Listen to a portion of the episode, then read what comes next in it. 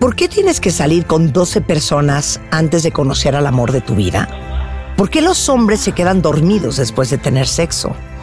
¿Y sabes que toma una décima de segundo sentirte profundamente atraído por alguien? La respuesta a estas y muchas otras preguntas en la historia del amor. La primera temporada de mi nuevo podcast, La vida explicada. Hecho por y para curiosos. Solo en Spotify.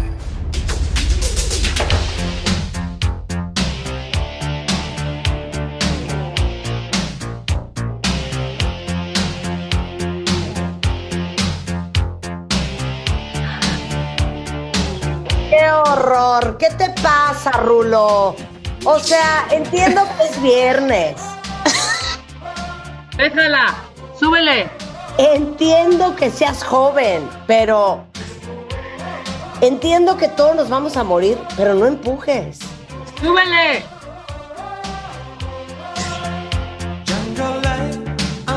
Venga, Marta, venga.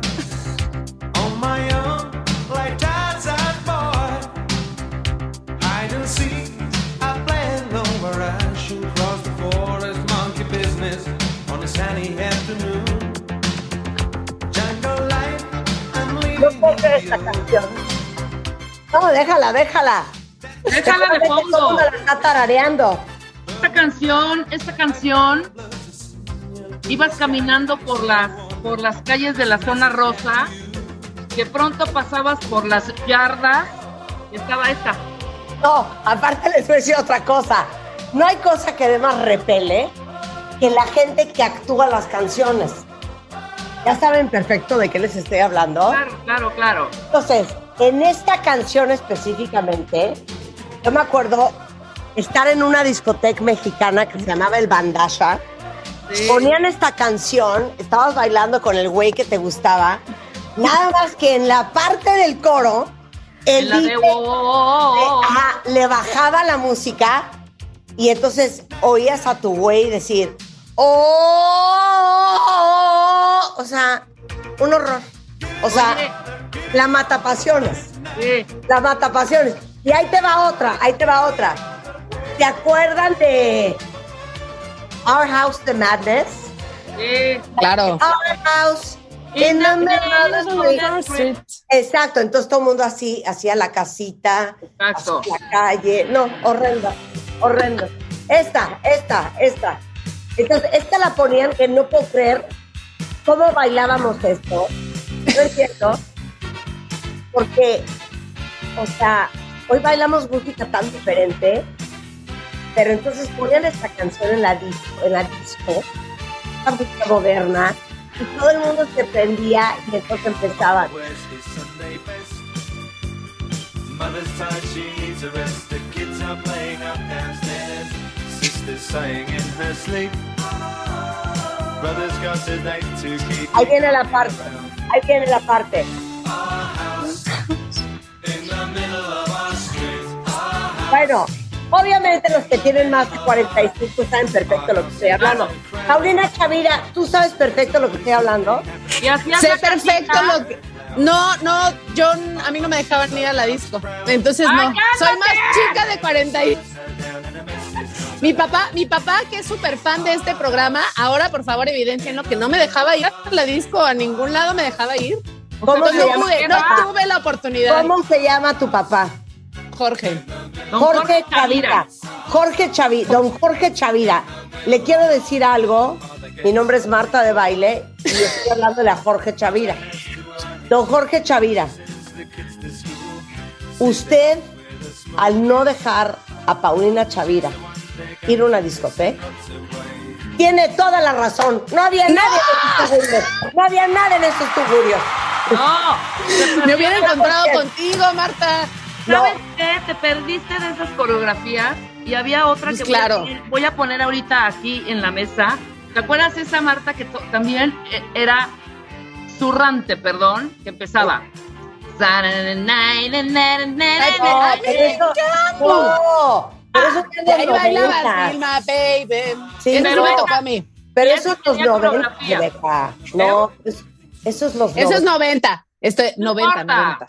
Pues, pero Sí. no importa, pero tú hiciste esa coreografía seguramente. Por supuesto, miles de. Es más, la acabo de hacer el fin de semana pasado en una boda. ¡Que la haga ahorita esa! Sí, todo el mundo bailaba esa con coreografía. No, qué horror.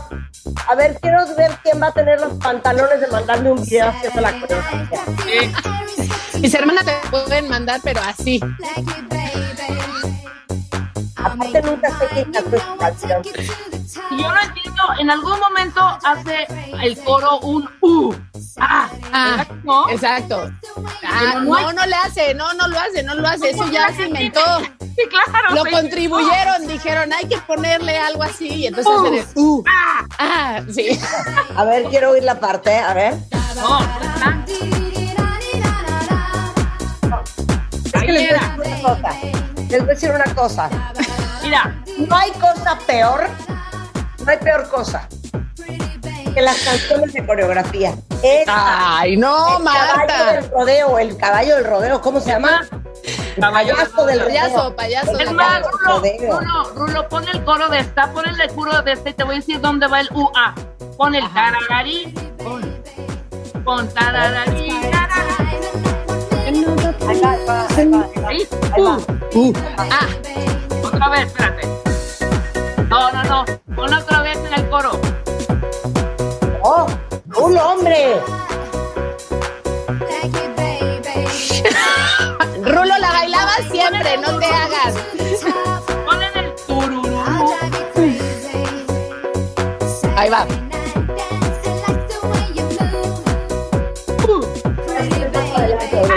Parte. A ver, cuenta bien, échenmelo por Twitter. ¿Cuál otra canción de coreografía?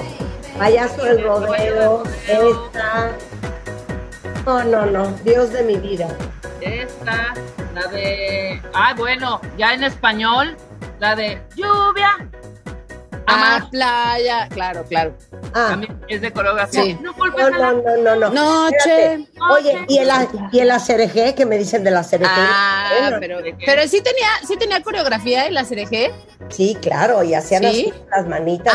Ay, Sí, claro, claro. claro. Sí, cierto, Y cierto, la de cierto. la, y la de la regale a tu cuerpo alegría Macarena. que oh, esa creo que es la canción de la coreografía, la de Macarena.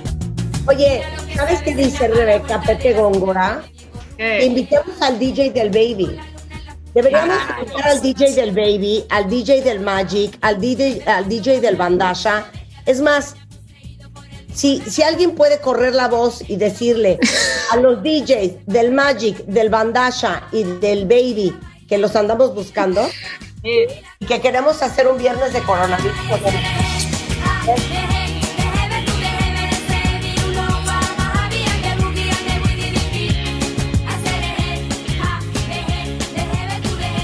horror! A mí cuando ya empiezan las coreografías donde digo, joven, ¿nos trae la cuenta, por favor? Ay, Marta, tan divertidas que son. No, no, es que tú eres de coreografía, claro. Yo que- soy de coreografía, Claro. 100%. Es que, 100%. ¿sabes qué? Una vez más, Paulina, tú todo mal. Todo mal. Todo mal, ¿ves? Mal, Tú y yo tan diferentes. mal. Tú y yo tan diferentes, ¿ves? Exacto, exacto. Oye, y aparte te voy a decir otra cosa. La de Dímelo. Sunglasses at Night, de, ¿quién era? Corey Hart. Sí, Corey No Hart. sé. Esa no sé si otra la conozco. también, otra también que actuaban. Y A te voy a ver. decir otra cosa. ¿Esta? Esta, claro. Ah, esta no la conozco.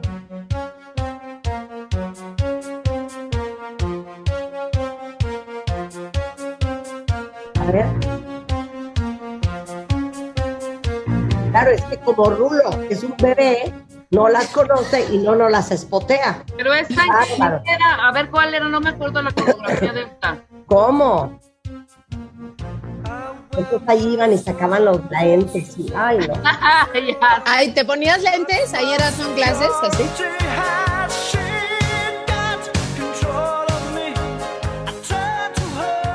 Sí.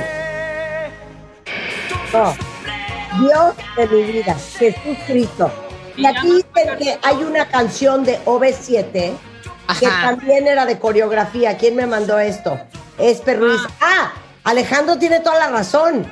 Claridad de menudo. Por Ah, supuesto. También Ven, claridad. Y, Llega y súbete a mi moto. Claro, oye, un artista que se llamaba Tarkan, claro, Tarkan. Claro, sí, Mari, sí, Mari quiere el besito, Ale. Claro, esta. Mira. A ver. Exacto. Súbele, súbele, súbele. Ahí está.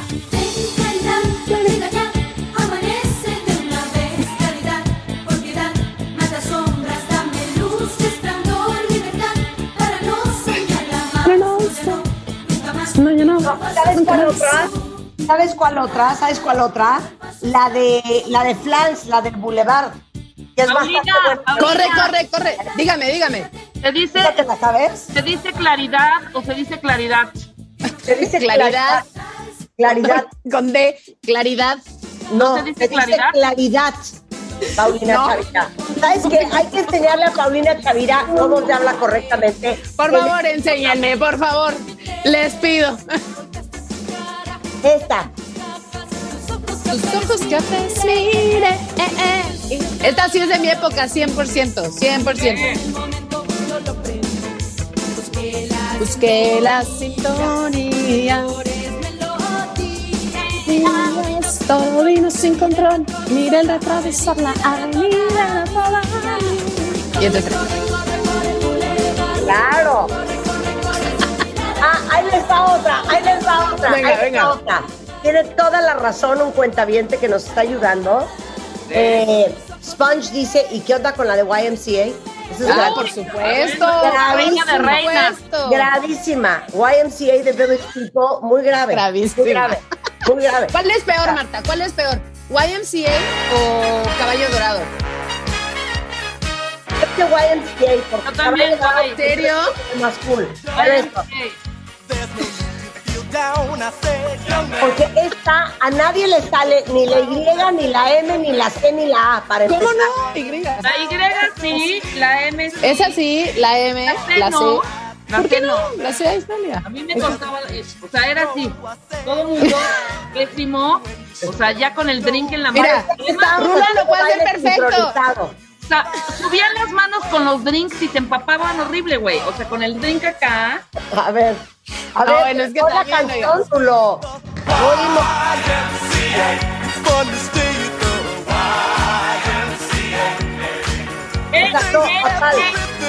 parecías un imbécil, parecías un imbécil haciendo YMCA. No, creo que más bien sí parecías eh, bailadora de nado sincronizado. Sí. Sí. Oye, eh, a ver, a ver, esta es una muy buena, pero esta no sé cómo se bailaba, fíjate. A ver. Conozco. Una que dice aquí, lo comía. Ah, claro. Los Ah, pues si, tenías abanicos, pues nomás así, Claro. porque no había forma, ¿no? La de Claro, la comida claro. era también un clásico, bailarla así. Claro, claro. Lo comía.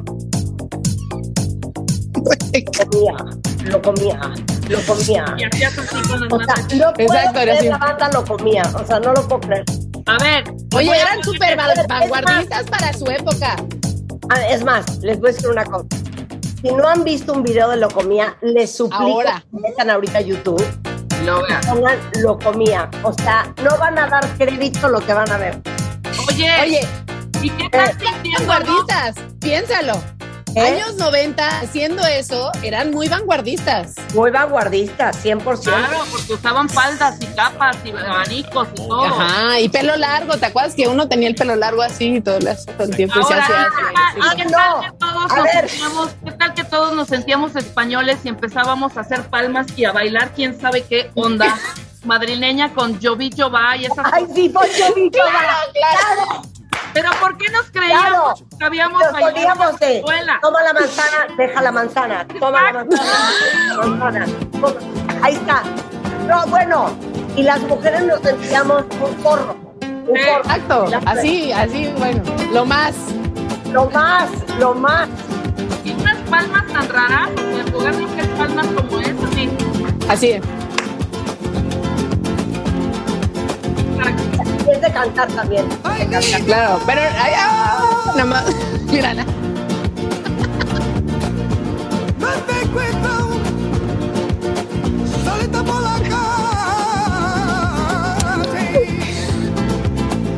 ¡Qué oso! Pero ahí viene la parte, ahí viene la parte. ahí viene, la ahí viene, ajá. Con todo, ¿eh? Con todo. Con todo, con todo, con todo. Ahí viene, ahí viene.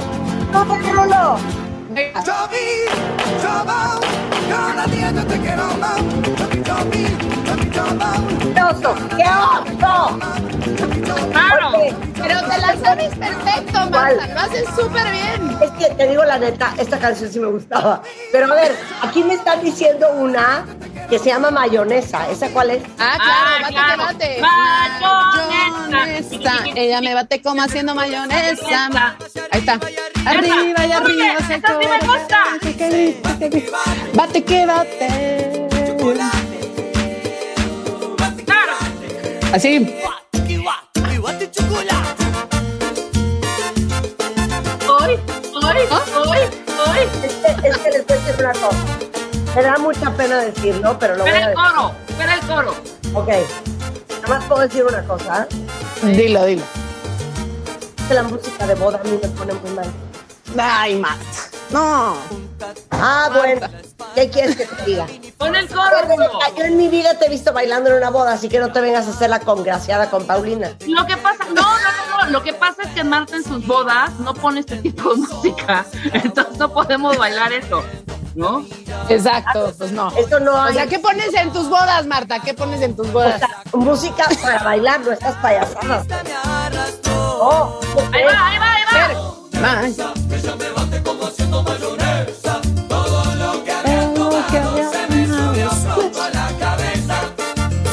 Mírala, no, no, Rebeca se la sabe perfecto. una cosa.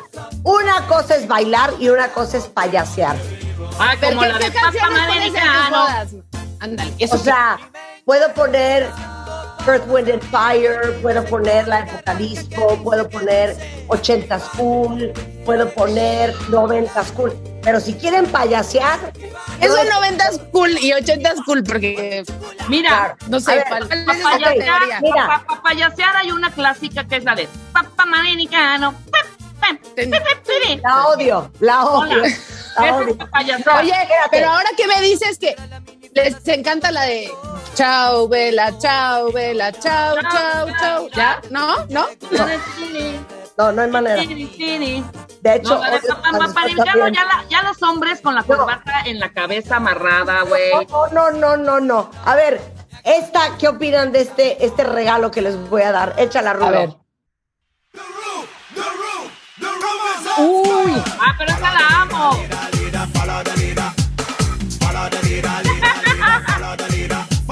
Sí, señor.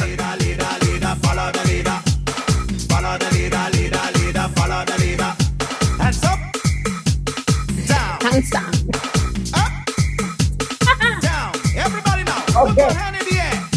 Quién me mandó, me la de Follow the Leader, déjenme buscar, que les voy a dar mención honorífica. Honorífica, sí. Mención honorífica. A ver, ¿quién fue el que me la mandó? Estoy buscando, espérense. Estoy buscando. Ah, Eli Lira me mandó Follow the Leader. Pero a ver. ¿Cuál ¿y era la del baby que ponían de hands up, hands algo de la del baby que ponían, a ver si se acuerdan, una de eh, algo de subir de Que no me dejaban ir a las discotecas, Rebeca, yo no sé. Your hands up, hands up, no sé qué, hands up. Ah, baby, hands up. No, no, no, no, me no. your heart. ¿No? No, no, no, no, no. And wait a minute. Ah, la de And wait a minute. I'm gonna minute, minute, jump, jump. ¿Te acuerdas? Ah. Claro, eso también era de coreografía, claro, claro. Ah, the way. The way you did it. Ajá. Wanna, wanna, wanna. You know you make me wanna shout, shout, idiota, no es shout, jump. shout. Es You know you make me wanna shout, come on, shout, ah. The way. A no, pon la que te mandé, Rulo, pon la que te mandé ahorita. Y esta que me comentan. Esta que me comentan. Sopa de caracol, por supuesto. Claro. Venga, Marta, venga, venga, venga, Marta. Sopa de caracol. ¿Dijo algo? Mírala, mírala. No lo puedes contener, no lo puedes contener. Lupe. Lupe. No, es que es decir, ¿por qué a Paula Chavira le gustan las bodas? Porque como nunca la dejaron ir un antro, pues no le quedaron las bodas. Está la- es la culpa de mi papá. Es la culpa de mi papá, Claro. que te digo. ¿Ves? ¿Ves cómo sí tuvo sus consecuencias? Claro. Sopa de caracol. Ahora, imagínate una boda con esto, A, a ver.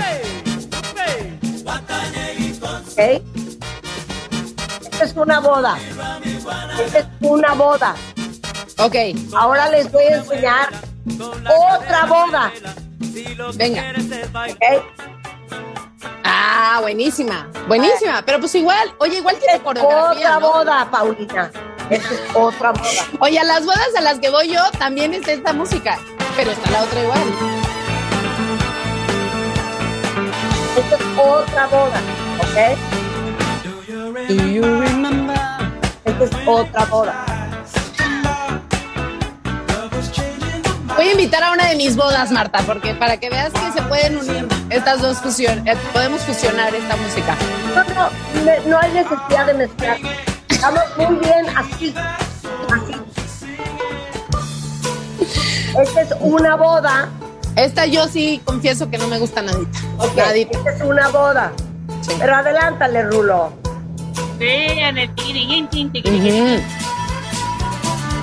Esta es una boda. Sí, sí, sí. ¿Ok? No me gusta esta música, pero sí. Muy bien.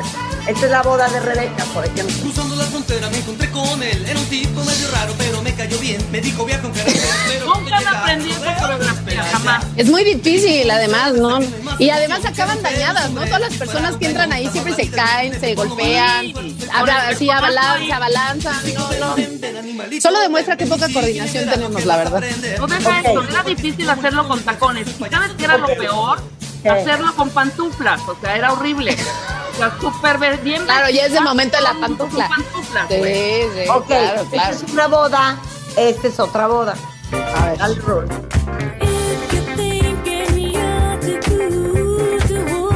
Mírala, mírala. Pero es que esta boda iba a durar una hora, güey. Exacto, yo estoy de acuerdo con Rebeca. Estoy de acuerdo con Rebeca. Qué tonta eres. ¿Sabes qué, A las, a Rebeca? las, a las 10 de No la te vuelvo a O sea, ese invitar. coctelito así de. Claro. Perdón, A las 10 de la Nada. qué bonito. Ve qué bonito. Describe, Paulina. Ve qué bonito. A ver.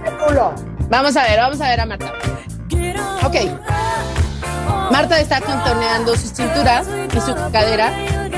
Dos, uno, uno, uno, dos. Perreando, perreando, perreando. Perre- Sí, ya, perre- No, bueno, ya. Sí, saqué un super show. Marta, ¿por qué te andas quitando la bata, Marta? Estaba dando un show completo. Un show completo. Completo, Oye, show completo. oye, Eh, Yo siento muy gravemente que estamos distrayendo a la maestra. porque Yo también lo creo. Era lo que iba a decir.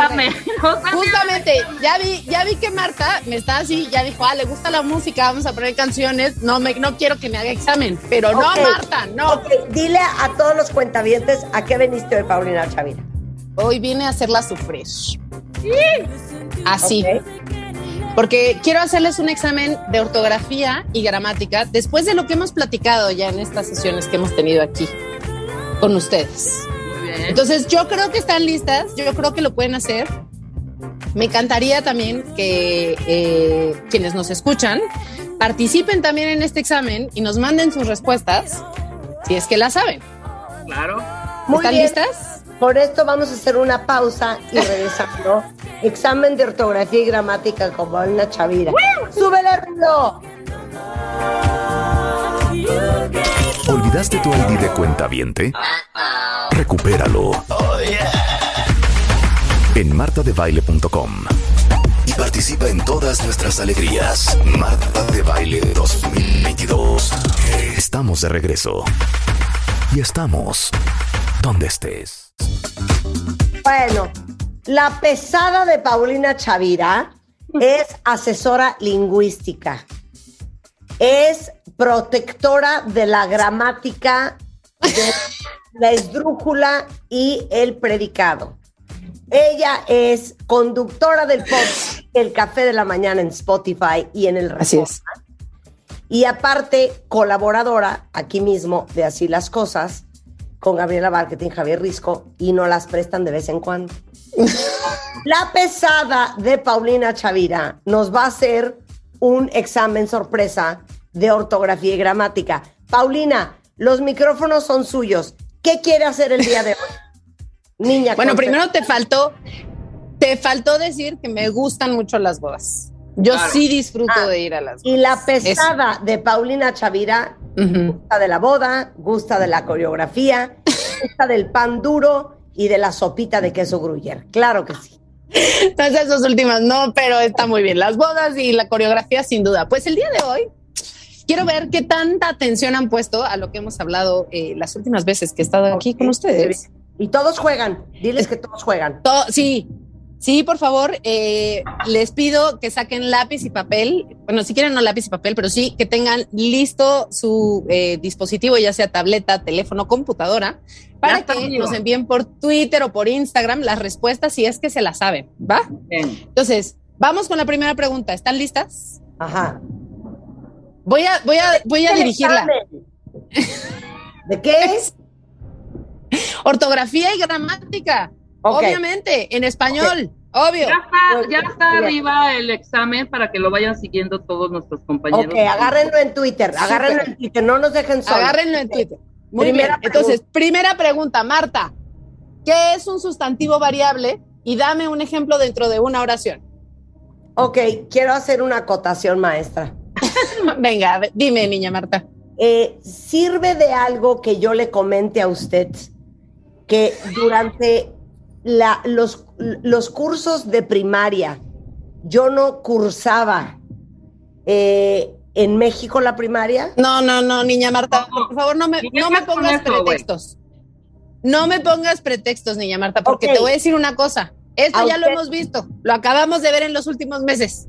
O sea, ¿a usted le es indistinto que yo no aprendí Es primaria aquí? Ok, muy bien. Les- Pero Me es indistinto porque hablas español, Marta. El, sustantivo variable es en todo el mundo.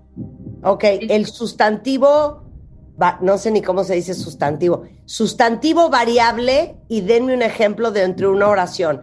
Sustantivo es toqueante al actor dentro de una oración, o sea, do- la, como la persona, como, Exactamente, como el actor, ¿no? Como, como, exacto. Ok. Eh, ¿Qué es el sustantivo variable? Y denme un ejemplo. Acabas de usar un sustantivo variable, Marta. Ok.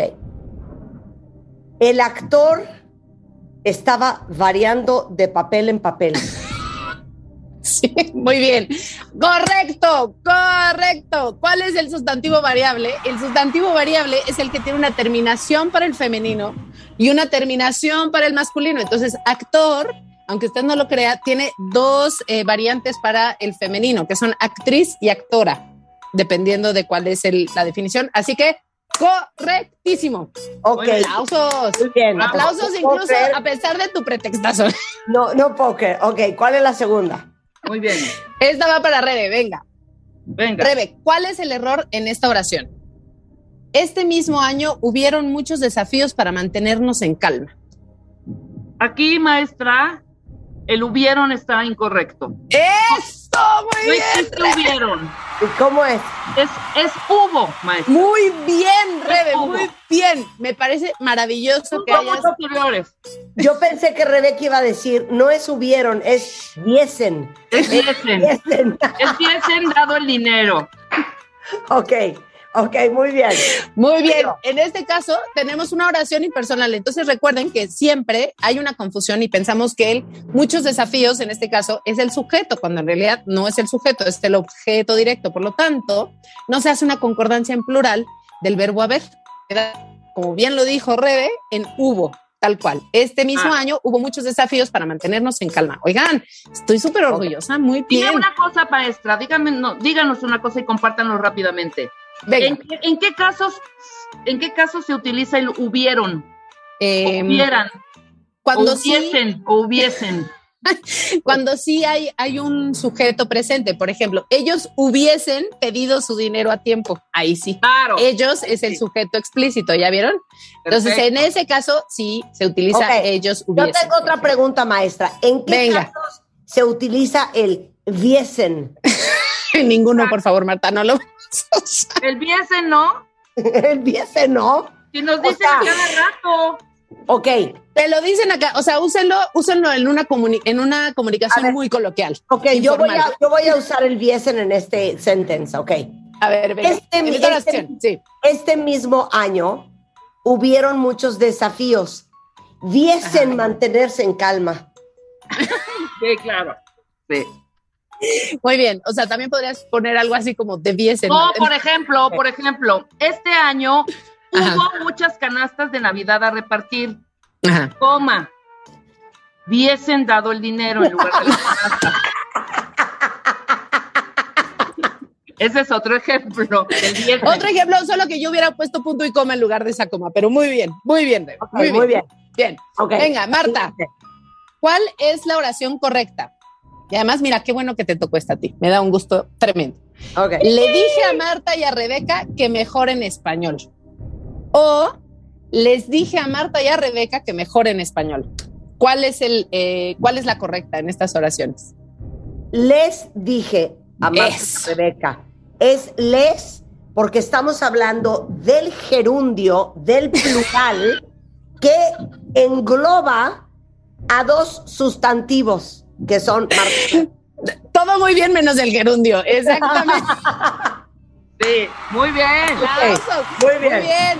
Tenemos dos sustantivos a los que estamos haciendo referencia, entonces la concordancia tiene que ser en plural. Claro. Sería les dije a Marta y a Rebeca, Ahora, que son in- estos dos sustantivos. Indistintamente del diptongo, Indistintamente. Oigan, y les dije aquí sujetos, no son sujetos, son dos objetos directos. Disculpen ustedes. Y si Les dije también, a Marta y a Rebeca. o Yo. sea, puede, puede ser una segunda eh, eh, manera de decirlo es, le dije a Marta y también a Rebeca, o les dije a Marta y también a Rebeca. no, lo hiciste muy bien así, así como lo hiciste, Rebeca. Perfectamente bien. No, aplausos, oigan. Este no bien. saben, es un error súper común, súper común que tenemos de Ok, concordancia. Perdón, nada más una última pregunta que yo me quedo con esta duda. Venga, Podríamos decir esta frase de la siguiente manera. a ver. Les dije a Marta y a Rebeca que viesen mejor hablar en español. Exacto, exacto, claro. Cuando estamos fuera del aire, sí, eso sí te lo podría. Ok, ok, venga, la cuatro. Venga, Rebeca, ¿cuál es el significado de la palabra tétrico? Tétrico, maestra, es una palabra esdrújula. Que Muy viene- bien. Que viene del latín tetris, que significa, de alguna manera, esta parte como, como maléfica, y como terrorífica. Tetris, tetrísfico, terrorífico. Es algo terrorífico y que nos da miedo. Ay, querida Rebeca, pues mira, ibas muy bien con que viene del latín. Muy bien. Nada más que no viene del latín tetris, sino taétricos. Ajá. Fíjense de dónde viene. Taétricos. Y que acuérdense que habíamos visto que esta palabra la utilizamos precisamente como tú dijiste, que como un el, que el significado que a veces le ponemos es que es algo que malévolo, que nos causa temor. Pero en realidad recuerden que el concepto original, digamos, es el de triste o algo demasiado de melancólico. Entonces, las dos se valen, la verdad, nada más Ok. era para ver si te acordabas. Ya vi Ok, que no te acordaste, bien. pero está bien, Muy está bien. Ok. Bien, Entonces, cuando bien. decimos, como cuando decimos, cuando decimos, vi una película de sustos bastante tétrica, está mal. No. Está mal. O sea, deberíamos decir, este, no sé, este, vi una película súper triste, muy tétrica. Claro. Claro, o, o, por ejemplo, puedo decir, no, es que Rebeca se puso de espaldas y les vi las, le vi las sus nalguitas, que son como dos coquitos tiernos, y fue una imagen tan Tan tétrica. tétrica. claro, claro. Sí. Tan tétrica.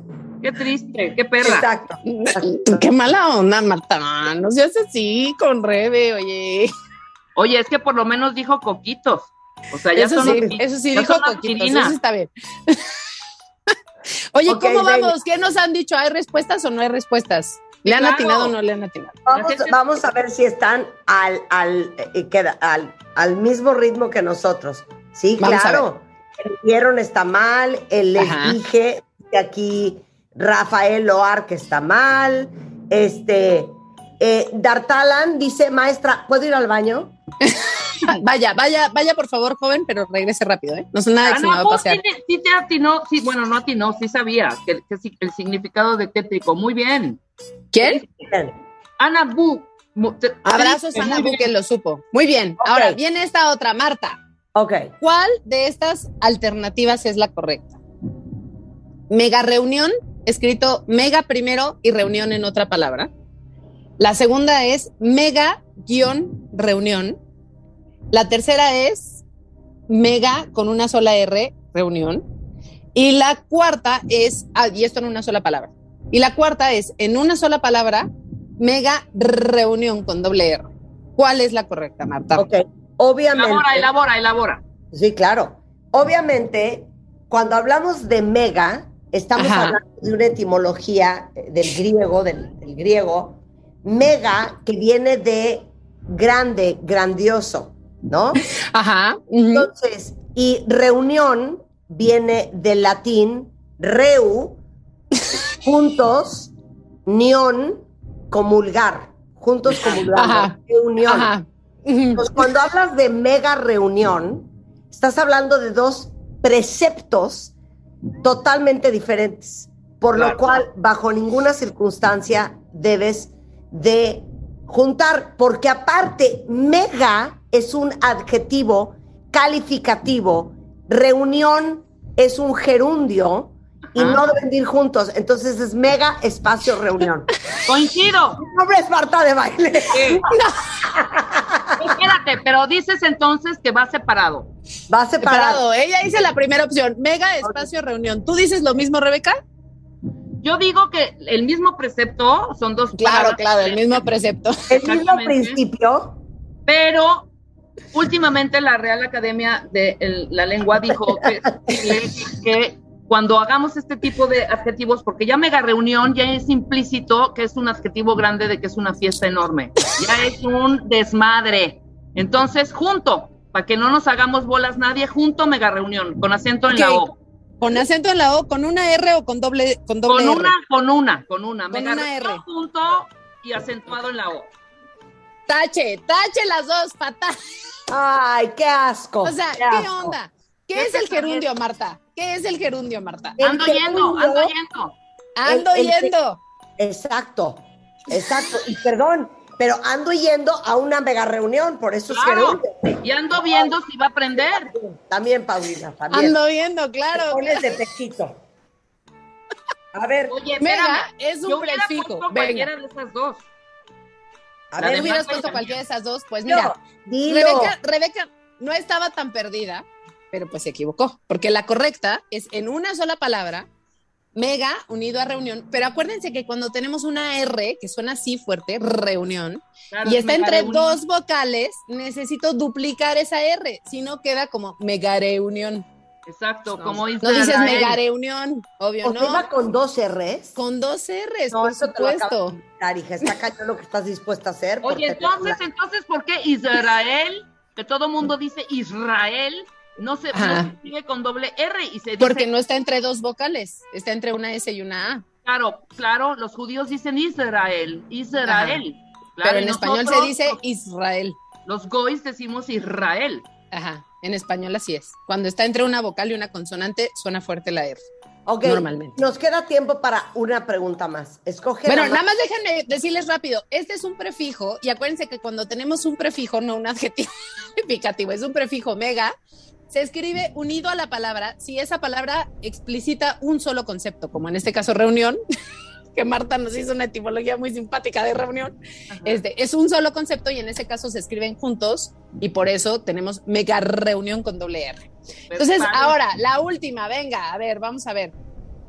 Esta, porque siento que ustedes aquí, no sé, a ver cuál de las dos se la sabe. La frase, el link del podcast está en mi, en mi bio, ¿está bien escrita en español? El link, otra vez, por favor, maestra. El link, tú estás viendo la frase, ¿verdad? Este, alumna Rebeca. Sí, la voy a ver en este momento. ¿Sí? Véala, por favor, porque necesito que la vean escrita para que me digan si está bien o si le falta ver. Marta. El link, podcast. el link del podcast está en mi bio. El link El link del podcast, está en mi bio. está en. ¿Está bien Yo- escrita en español? Yo, yo la veo perfectamente bien escrita. a mí me simpatiza que esté así escrita, porque si la traducimos es un Ajá. error. O sea, ¿Por qué? sería, ¿Qué pondrías? em, pondría el, ah, espérame, link es el, ay, Dios mío, La liga, la liga, La liga, ah, el enlace. el- del- la liga del audio previamente grabado y subido a una plataforma digital. está en mi biografía. Exacto. Ay, pues no, vean, ahí está la cosa. El link puede ser el- la liga, el enlace, muy bien, eso, súper bien. ¿Qué pasa con podcast? Podcast es una de estas palabras que viene del inglés, ¿no? Es un anglicismo, pero resulta que no tenemos una alternativa en español, porque como bien dijiste, no vamos a decir el audio previamente grabado que fue subido a una plataforma en una transmisión en línea. O sea, obviamente no se va a hacer eso. Entonces, ¿qué es lo que se hace? Se adapta esa palabra al español.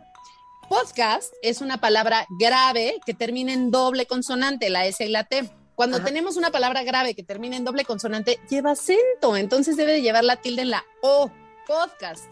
Si no, se pronunciaría podcast. Y pues soy espantoso. ¿Estás de es acuerdo? bonito, claro. Es bonito, hay que poner una tilde muy por, hermosa eso, ahí. por eso yo digo podcast. Nada más una, una pregunta, Paulina. ¿No te, Dígame. ¿No te da pena ser tan pesada? No, jamás, nunca. Por supuesto que no.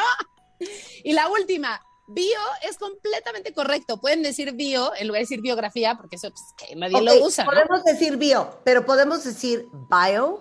Eh, pues en español no, en inglés sí, por supuesto.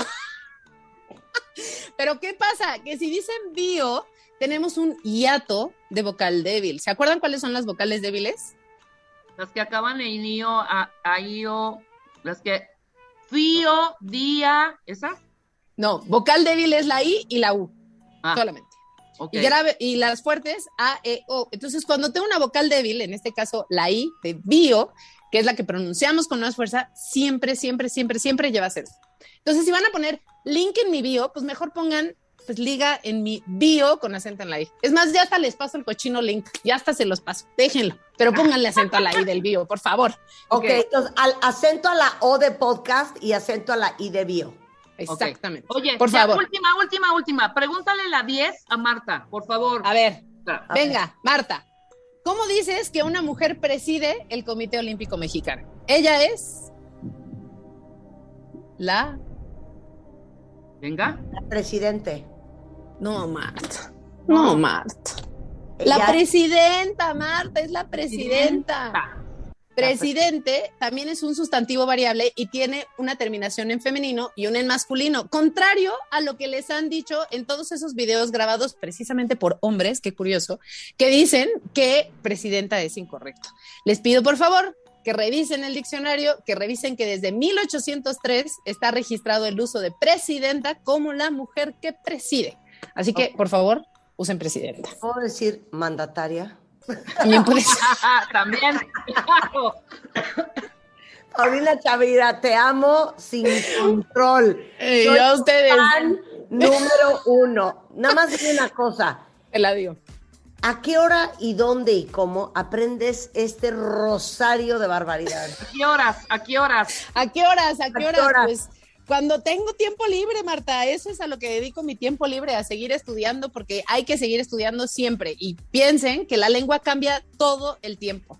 Entonces, lo que aprendimos en la primaria, que es lo que normalmente nos enseñaron, y a partir de lo que escribimos en este momento, pues ya no, no, pues no sé, que nos digan si, en- si, si creen que viven la misma vida que vivían cuando estaban en la primaria. Seguro no existía ni Twitter, ni Facebook, ni nada de esto. 100%. Ni Oye, internet había. Marta, nada más que no se dice a qué hora son, que diga qué hora es o me puedes decir qué marca tu reloj.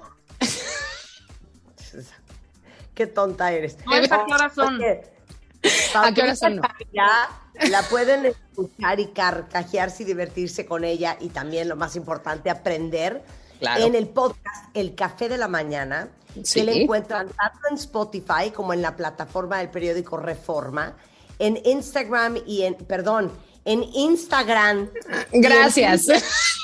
En Instagram y en Instagram y en Twitter está como arroba apchavira. Exactamente. Pero también la encuentran en Twitter y en Instagram como apchavira. Así, tal cual. Son cuatro plataformas diferentes. Una es Totalmente Instagram distintas, ¿eh? y otra es Instagram.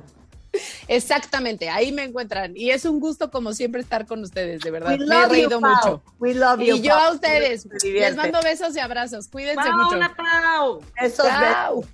Ay, no, ¿cómo, ¿cómo me divierto con Paulina Chavira? Aparte, me encanta decirle que es más pesada que un niño en brazos. Man que sea. Man que sea un ratito sea. lo tuvimos. Man que sea, ¡Pau! Man que sea existe. Man que sea. ¿Qué es A ver, eso de man que sea? ver, No. Rebeca, use it in a sentence. Por ejemplo, Paulina estuvo hoy invitada a hacer 50 minutos con nosotros. Man que sea hizo 20. ¿No? Oye, vamos a la fiesta. Pero no traigo coche. Man que sea, nos vamos en autobús. Sean, manches, ¿de dónde sacaste eso? Man que sea. Que sea. Es lo Ay, son lo El máximo, están en veces, el en veces, Marta, rápido. El en veces. En El en veces, no, en veces sí, ese sí. Y ese ya he oído a Marta, que dice en ¿Sí? veces. en Sí, veces vela, sí, venga. en veces sí, no, en veces no. En veces sí, en veces no, claro. así. Entonces, lo que nos estás diciendo es que el man que sea y el vieses no deberíamos de usarlo. Úsenlo entre ustedes, está muy bien. Man que Ok. sea, man que sea entre nosotros. Gracias, Pau. Exacto, ahí quedó muy bien. Man, que sea entre nosotros. ok. Oigan, Les mando besos. igualmente. Hacemos una pausa, cuentavientes. No se vayan, ya volvemos en W Radio. ¿Olvidaste tu ID de cuenta viente? Recupéralo. En martadebaile.com. Participa en todas nuestras alegrías. Marta de Baile 2022. Estamos de regreso. Y estamos donde estés. Estamos de regreso y está con nosotros Oscar Moctezuma Orozco. Él es biólogo en la Facultad de Ciencias de la UNAM y desde hace más de 35 años participa en proyectos de conservación de la naturaleza, en particular de especies en peligro de extinción. Es fundador de la Asociación Conservacionista Naturalia, que es una de las más activas en el desarrollo de proyectos de conservación y difusión ambiental en el país. Estuvimos platicando con él hace un par de semanas y le dijimos, oye, deberías de volver a contarnos sobre las especies que jamás vamos a volver a ver y cómo nos afecta la extinción de especies. Entonces, bienvenido, mi queridísimo Oscar. Estamos Muchas gracias, Marta, Rebeca. para la clase. Muchas gracias. Pues es un placer poder eh, hablar nuevamente con ustedes y, y sus eh, escuchas sobre este tema tan importante, porque eh, parece que es irrelevante a la, digamos, al bienestar humano Claro, y, claro. y nada más lejos. O sea, lo que está pasando es una verdadera crisis que, que puede hacer colap- colapsar las condiciones para la vida en el planeta. Así de grave es, es la situación. Eh, habría que empezar quizá explicando qué es la extinción.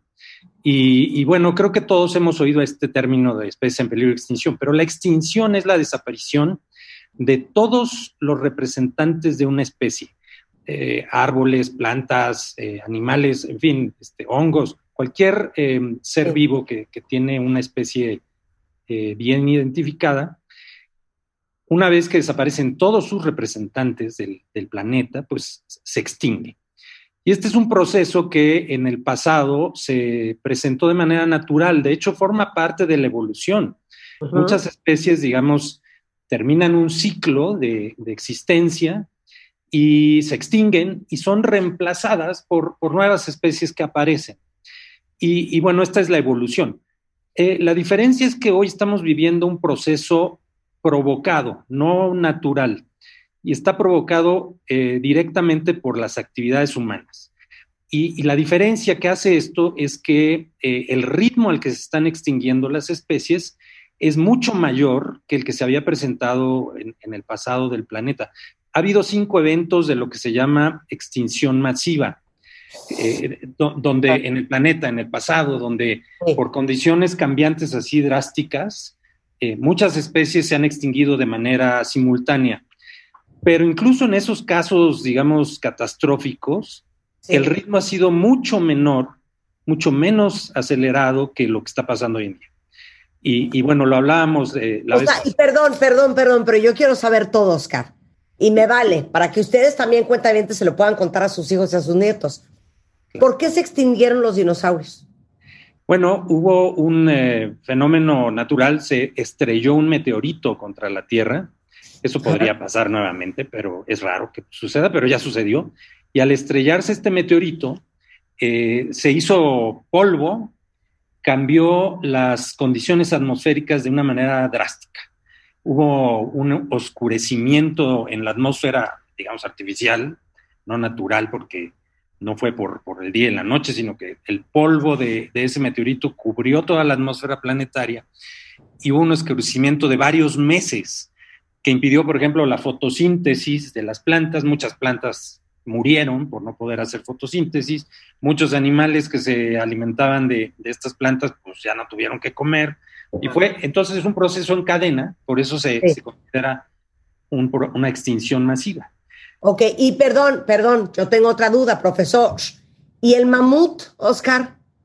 Bueno, eh, hay un debate respecto al mamut porque eh, es una de las especies que se extinguieron en el Pleistoceno hace unos 10.000 años y hay un debate sobre si fueron los cambios drásticos en el clima también. Terminaron, terminó la era del hielo y entonces el clima se hizo más cálido en todo el planeta y, y digamos que el, el entorno del- de los mamutes eh, cambió también rápido y ellos no pudieron adaptarse a ese cambio. Pero también se dice que, que el ser humano, ya desde entonces, eh, ejercía una presión importante sobre los mamutes y otros muchos animales porque los cazaban. Claro. Y, y entonces es muy probable que la combinación de esos factores haya detonado pues, la desaparición del mamut y de muchos otros animales. Entonces vemos que desde que el ser humano come- comenzó sus actividades este, masivas, pues empezamos a, a impactar a otras especies. ¿no? Claro, entonces, pero una cosa es que se acaben los dinosaurios porque cayó un meteorito y otra cosa es que ya no conocimos, que es una de mis obsesiones, al tigre de Tasmania porque lo cazaban. Exacto. Hoy, hoy son, eh, digamos, pues hay varios factores, pero uno ha sido la persecución directa. Eh, vamos tras ciertas especies que queremos cazar para aprovecharlas o queremos acabar con ellas de manera intencional porque pensamos que son peligrosas, malas. Ese fue el caso del tigre de Tasmania.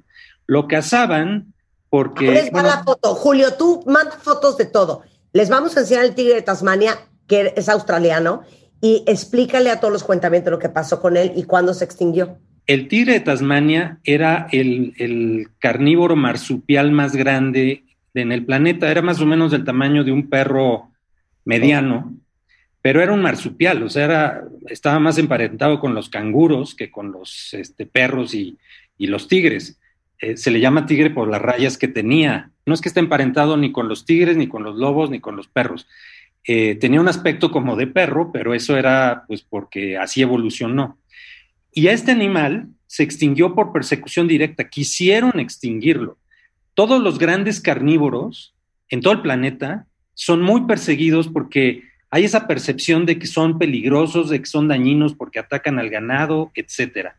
Pero, por ejemplo, el lobo marsupial vivía feliz, sin molestar a nadie y, y haciendo su papel ecológico en la isla de Tasmania. De repente llegan los colonizadores europeos y meten borregos en el hábitat del lobo de Tasmania, cazan a los canguros y a los animales que los lobos cazaban y comían, y pues entonces no le dejaron de otra a los lobos, ¿no? A los lobos marsupiales, al, al, al tigre de Tasmania, más que cazar mmm, borregos. Claro. Y entonces empezó la persecución directa, había que acabar con esa, es, esa especie que era dañina. Esto ha pasado en todo el planeta. Es más, aquí en México acabamos con el oso grizzly por las mismas razones, casi acabamos con el lobo mexicano por las mismas razones, el jaguar está en peligro de extinción por las mismas razones. Entonces vemos que hay persecución directa, pero quizá el, el daño más eh, grave o, más grande contra las especies es que estamos destruyendo su casa, su hábitat. Estamos destruyendo los bosques, las selvas, los, todos los lugares. Por ejemplo, fíjate un, un, dato muy interesante de cómo hemos cambiado drásticamente las condiciones del planeta y para la fauna. A ver. Hace 10.000 años, cuando se extinguieron los mamutes, más o menos una, una forma en la que pudieron los científicos estimar el impacto de las personas o de la humanidad en el planeta fue calculando el cambio de la biomasa. La biomasa es el peso. Ajá. Eh, imaginemos que ponemos a todos los animales en una báscula gigante y podemos saber cuánto pesan. Ah. Bueno, hace 10.000 años, todos los vertebrados juntos del planeta pesaban 300 millones de toneladas. Eso pesaban los vertebrados del planeta hace 10.000 años. Y había muchísimos. Había mamutes todavía, rebaños gigantescos de muchos animales. Y el ser humano tan solo era 4 millones de personas. Contribuía con menos del 1% a esa biomasa. Bueno, hoy en día la biomasa ha aumentado seis veces. O sea, el peso de los animales del planeta es seis veces mayor, pero no porque haya más animales.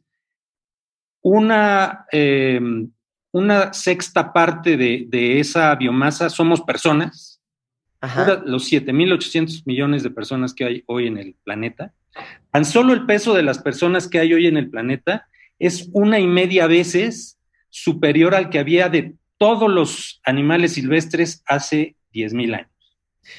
Y el resto es ganado. ¿Y sabes cuánto es fauna silvestre? El 1%. No, es que me quiero matar con esto. Te quieres matar. O sea, el, el cambio, el impacto ha sido súper drástico, ¿no? Y, y todo es eh, en buena medida porque hemos destruido su hábitat, hemos transformado su hábitat y, y la mayoría de las especies pues ya no tienen casa, ya no, ya no tienen dónde vivir. Y si a eso Es le sumamos que- que las perseguimos, es que- pues. Eso es, eso es interesante que lo expliques porque de repente creemos que la extinción solamente es por cacería, por ejemplo, ¿no? no. No, Eh, la mayoría es por destrucción de. Explica un, un caso como súper representativo de cómo cuando acabas con su casa y cómo acabas con su casa, ya no tienen para dónde agarrar o ya no tienen que comer, o sea, explícalo de esa manera. Mira, eh, eh, hay, muchos, muchísimos ejemplos, pero aquí en México eh, hay una isla que se llama Guadalupe, que está frente a las costas de Baja California, en el Pacífico. Esa isla estaba cubierta por bosques de cedros, de encinos, y en el siglo XIX llegaron los marineros rusos, porque en las costas de la isla habitaban leones marinos, lobos finos, que es una especie de, lobo marino también, eh, elefantes marinos, nutrias, nutrias marinas, que todos esos animales eran perseguidos por su piel. La nutria, por ejemplo, tiene un pelaje increíble que, que lo utilizaban para hacer abrigos y todo esto. Entonces, llegaron los marineros rusos, esa isla, aunque era mexicana, estaba prácticamente deshabitada. Y entonces, ahí se quedaron a matar, acabaron prácticamente con nutrias, con lobos marinos, con elefantes marinos, pero mientras estaban acabando con ellos, llevaban cabras para alimentarse, ¿no? Para sacar leche y para sacar carne y demás. Cuando acabaron con todo lo que iban a, a cazar, se regresaron a Rusia con sus barcos llenos de pieles y dejaron a las cabras sueltas en la isla. Y las cabras se multiplicaron, se volvieron una plaga y las cabras se comieron el bosque completito.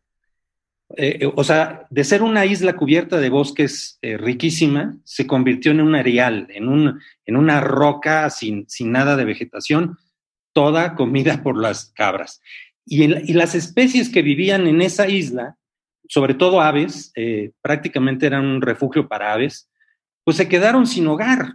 Ya no podían anidar porque no había árboles, ya no había comida para ellas. Este, se, se acabaron extinguiendo. Este es un ejemplo dramático de, de- de cómo la extinción de, de, perdón, la desaparición de su hábitat pues, provocó su extinción. Y, y esto está pasando en todo el planeta, ¿no? A ver, dame uno de hoy. Y claro, ¿por qué? Porque el cambio del hábitat fue, en esa isla no debería de haber cabras, punto. Claro, no debería de haber. no Mira, debería de haber habido cabras. hay otra ave eh, muy hermosa y muy interesante que se extinguió en los bosques de la Sierra Madre Occidental de México.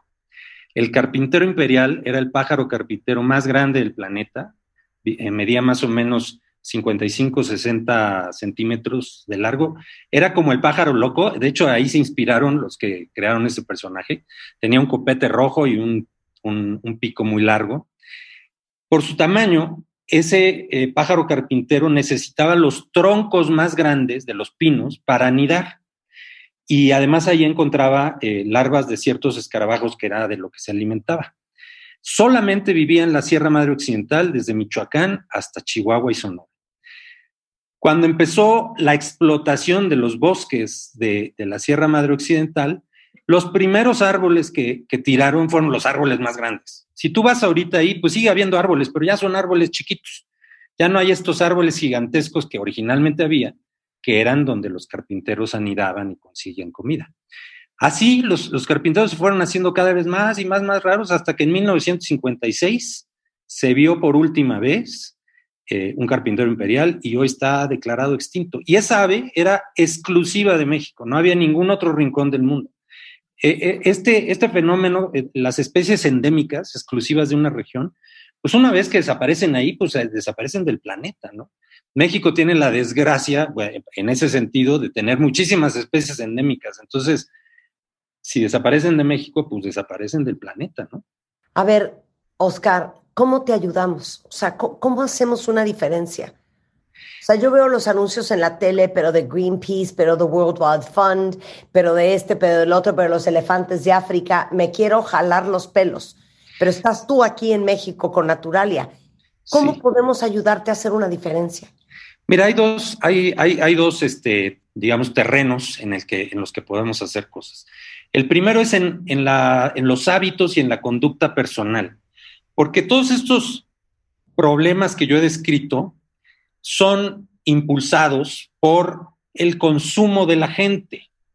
Claro. Somos, todos somos consumidores. Entonces, las cosas que compramos tienen un impacto, eh, son las que promueven el- el- la destrucción. Les voy a poner un ejemplo. Los orangutanes en Indonesia se están extinguiendo porque allá están cortando la selva donde viven los, los orangutanes para plantar una palma, la, la palma de aceite de coco, que produce un aceite que se utiliza en todo. Particularmente hay, hay una pasta de chocolate muy famosa que le- les encanta a todos los niños y a todas las personas. La venden eh, en, en todos los supermercados. Esa marca está promoviendo la destrucción de las selvas de eh, eh, Indonesia y la extinción de los orangutanes. Pero la gente no lo ve, no lo sabe. Entonces, ¿qué tenemos que hacer? Número uno, informarnos del el impacto de nuestro consumo. Sí. Número dos, regular nuestros eh, hábitos, porque por ejemplo, todos desechamos plástico, consumimos plástico y desechamos plástico, y nos parece eh, inocuo. El plástico está invadiendo todos los rincones del planeta, hasta las zonas marítimas, marinas más profundas del planeta ya están llenas de plástico. Mm. Y el plástico se lo está comiendo absolutamente todos los seres vivos, incluyéndonos nosotros. Consumimos de manera inadvertida, ¿eh? no porque lo, lo hayamos decidido, de manera inadvertida, los humanos, las personas, estamos consumiendo el equivalente a un pedazo de plástico de- del tamaño de una tarjeta de crédito cada semana. Cada semana. Eso es lo que provoca cánceres y muchos eh, Claro, problemas de claro. salud. Entonces, tenemos que controlar nuestros hábitos de disposición de, de residuos, de consumo de cosas. La gente compra animales silvestres para tenerlos de mascotas. Es una locura, porque les gustan los loros, porque les gustan las, las tortugas. por- Ni siquiera en las tiendas estas que venden mascotas legalmente podemos asegurar que es inocuo, porque muchos de, de los animales que ahí se venden son extraídos de manera ilegal de las selvas, de los bosques, de su hábitat, y por eso están desapareciendo. Entonces, no hay que comprar fauna silvestre ni productos derivados. Hace ratito hablamos del caso del marfil. La gente debe tener muy claro, el marfil son los colmillos de los elefantes. ¿Y para qué se usan los colmillos de los elefantes? Para hacer adornos y para hacer pulseras y cosas de esas que no necesitamos para vivir. Son capricho de la moda. Pero ¿sabes qué? Se mata un elefante cada 15 minutos de manera ilegal para quitarle sus colmillos. A ese ritmo, Claro. En 30, en, en 20 años ya no va a haber elefantes en el planeta. O sea, y ni siquiera porque hubiéramos necesitado acabar con ellos para acabar con el hambre, por, por ignorancia, por, eh, digamos, egoísmo, por, por eh, capricho, ¿no? Entonces, la gente tiene que estar muy consciente de eso. Pero la otra cosa es participar. Ya no podemos estar como espectadores viendo esta tragedia y decir, oye, este, pues eso le corresponde al gobierno o a organizaciones como Naturalia. Por supuesto que no. Nadie puede, ni el gobierno más rico, nadie puede resolver esto solo. Necesitamos del apoyo y la participación de todas las personas. Entonces, por ejemplo, la cultura de filantropía en este país es muy baja y no sabes lo que cuesta conseguir un peso para poder ayudar a salvar al jaguar, a la vaquita, lo que sea. Todas estas canas que, bueno, los radioescuchas no ven, pero que tú sí ves, provienen de todo el estrés necesario para conseguir un peso.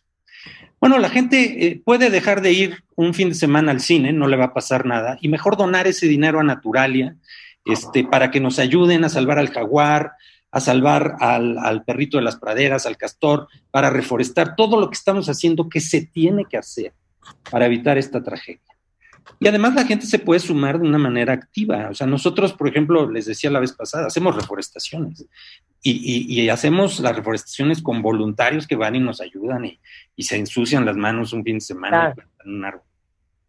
E- Bueno, Esas son algunas de las cosas que se pueden hacer. A ver, danos todos tus datos, cómo te contactamos, cómo donamos, cómo nos involucramos. Bueno, vayan por favor a la página web, el sitio web de Naturalia, que es naturalia.org.mx. Ahí hay una cantidad de opciones para que la gente apoye, desde membresía hasta voluntariado, hasta artículos que comprándolos nos, nos apoyan, etcétera, etcétera. Eh, búsquenos también en nuestras redes sociales como Naturalia C en Facebook, en Instagram, en Twitter, en, en todas las redes sociales. Entonces, eh, ahí están las opciones y sumándose podemos hacer una organización más fuerte. Es lo que necesitamos. O sea, no vamos a dejar esto en manos del gobierno, lo tenemos que tomar nosotros el toro por los cuernos y ponernos a hacer cosas. Pero tres, cuatro personas, pues no van a hacer la diferencia. Pero si somos tres mil, si somos diez mil, cien mil, entonces sí vamos a hacer la diferencia. Entonces, yo los invito y, y te agradezco enormemente, Marta, Rebeca, que nos den estos espacios, porque así es como podemos atraer la atención de la gente. ¿no? Por supuesto. Bueno, pues ahí está, cuenta bien. Les ponemos toda la información en Twitter. Eh, de veras, debería de ser una responsabilidad de todos hacer algo por lo que está pasando con la, la fauna y la flora en el mundo. Sí. El tema de la vaquita marina, qué barbaridad. Eh, naturalia.org.mx, naturalia-ac, igualmente en Instagram, en Twitter, y les dejo todos los datos en Twitter. Oscar, te mando un beso, muchas gracias y de verdad te aplaudo, te felicito y te celebro por lo que estás haciendo. Muchas gracias, Marta. Igualmente un beso, un abrazo para ti, para Rebeca. Eh, espero que sigamos en contacto hablando de estos temas y, y- Absolutamente. y- y dejando a la gente la puerta abierta a la esperanza también. Absolutamente. Hacemos una pausa y ya regresamos, no se vayan. Entra a wradio.com.mx. Checa más información de nuestros invitados, especialistas, contenidos y escucha nuestro podcast. Marta de Baile 2022. Estamos de regreso. Y estamos donde estés. Oigan la joya que tenemos de fondo. Y ahorita les vamos a decir qué tiene que ver esto con el Gay Pride, con Tchaikovsky, con la ópera. Súbele, Willy.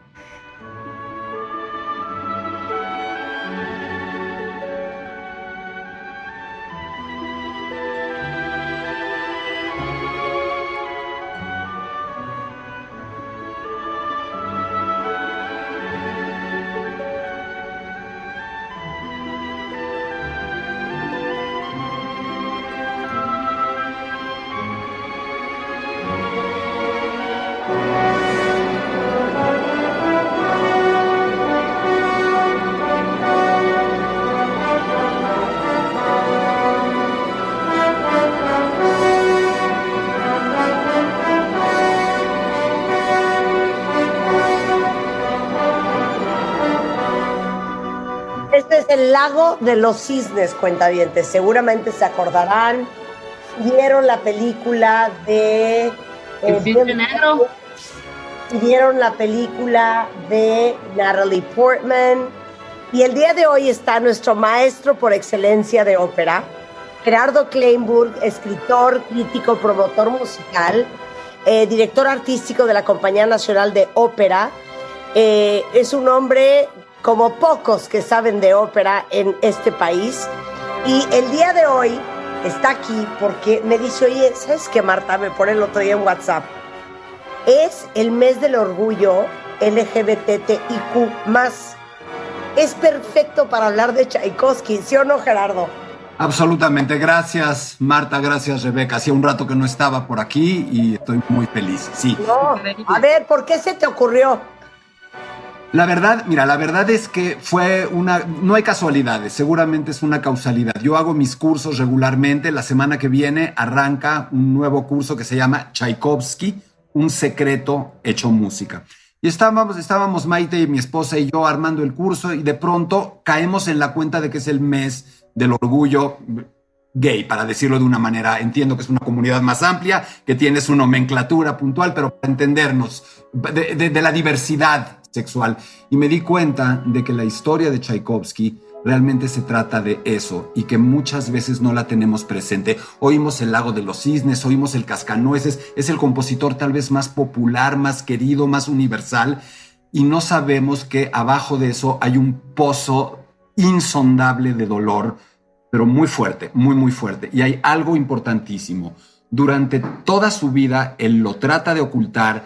Cuando muere su hermano y su familia lo tratan de ocultar y lo ocultan bien, pero luego la gente que cuida los archivos de la correspondencia de Tchaikovsky, donde Tchaikovsky cuenta todo, suelta toda la sopa, empiezan a censurar el archivo. Y luego el régimen soviético lo censura 80 años y apenas en años recientes podemos saber de verdad qué hacía, qué era, cómo vivía. Entonces, a mí lo que me gustaría con ustedes, si me quieren acompañar hoy, es proponer un viaje alrededor de la vida de ese hombre, no sensacionalista, no de paparazzi buscando el escándalo, no de TV y novelas, sino porque, eh, Marta, Rebeca, hoy en muchas casas del mundo hay Tchaikovskis, hay niños sensibles, hay niños que no pueden y niñas que no pueden manifestar su sexualidad. Este no es un tema del siglo XIX, tristemente sigue siendo un tema del siglo XXI. Por ahí va. Oye, entonces arráncate con la vida, obra y milagro de Tchaikovsky. ¡Qué diversión! A ver, ¿por dónde empezamos? Pues empezamos por su nacimiento. Tchaikovsky nace en 1840 en una ciudad que se llama Votkinsk, en los Urales, a 600 kilómetros de Moscú. No es un niño pobre, no es este niño que nazca en un ambiente de pobreza total. Nace en un ambiente de clase media muy alta. En Rusia, en aquella época, la gente, si no era noble, tenía dos opciones o se dedicaba al servicio público, estudiaban para burócratas o se dedicaban al servicio militar y tenían una carrera militar. El papá Tchaikovsky se dedica a la parte civil, es eh, ingeniero de minas, llega a ser juez en el pueblo donde vive, es administrador de tierras, tiene incluso un pequeño grupo de cosacos, así como un ejército. Dicen que era buenísima onda, que era un pan de Dios, que a todo el mundo quería, que era lindísimo y Tchaikovsky hereda una parte de ese carácter. Ese es por un lado. Un papá que trabaja, de, que sale en la mañana con el portafolio, se va a chambear y el niño se queda en casa con la mamá. Ok. ¿Y quién es la mamá? La mamá es una señora aburrida. Es una señora que está aburrida. Es decir, ¿se acuerda? Es como Madame Bovary, un poquito como Madame Bovary, una chava de- descendiente de franceses que aspira a mucho más en la vida, pianista, cantante y que la tienen encerrada en un pueblo mugroso. Es una señora aburrida. Es una señora aburrida y en quién se refugia? En su hijo. Y su hijo, Tchaikovsky, Piotr Tchaikovsky, Pedro Tchaikovsky, ¿en quién se refugia? Claro, es que espérate, es Piotr, que es Pedro en ruso. Piotr Tchaikovsky. Piotr Ilich Tchaikovsky. ¿En quién se refugia? En su mamá. Ajá. Empieza a dar una relación de texto edípica, pero de texto. O sea, no hay más. El niño solo piensa en su madre y toda su vida estuvo, eh, tráguense esta, ¿eh? Obsesionado como fetiche con las manos de su mamá.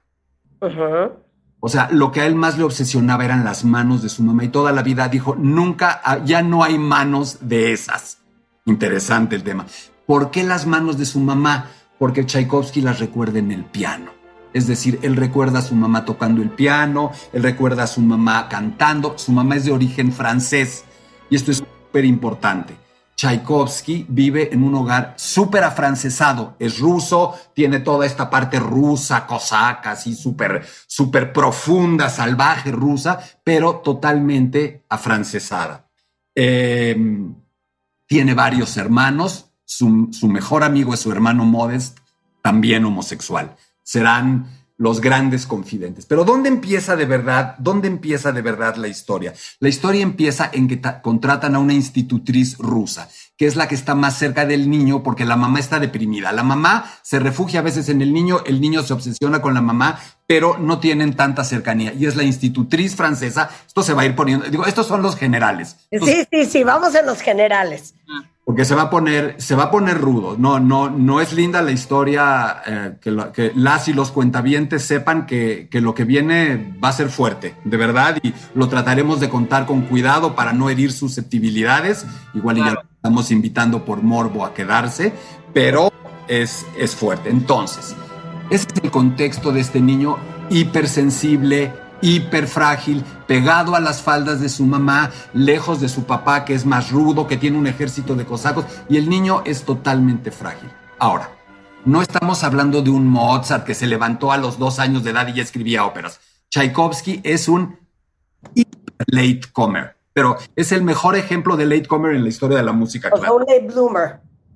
Totalmente, totalmente. Es tardísimo cuando empieza a hacer cosas. Aunque de niño empieza a tocar el piano, le enseña a la mamá a tocar el piano, etcétera. Y empieza ya a mostrarse algo peculiar. Y esto es donde puede uno encontrar, Rebeca, eh, Marta, relación con, con lo que sucede en muchas casas hoy. ¿Cuántas casas hay con niños hipersensibles? El niño que es distinto, no solo por la parte sexual, que es distinto porque es sensible, es frágil, llora, reacciona de una manera fuertísima a lo que los demás les vale queso. Tchaikovsky reacciona de una manera exagerada a todo. Todo lo perturba, todo lo asusta, todo lo conmueve. Cuando se conmueve empieza a llorar como una Magdalena, pero el problema es la música. Es un niño que se empieza a relacionar con la música no tan lindo, sino que cuando oye música se obsesiona hasta tal punto que no puede dormir, está encerrado en su cuarto pegando de gritos diciéndole que por favor le saquen la música de la cabeza, que se está muriendo de música, no que, o sea, que casi a ver, yo creo que Tchaikovsky desde muy pequeño no está del todo en sus cinco.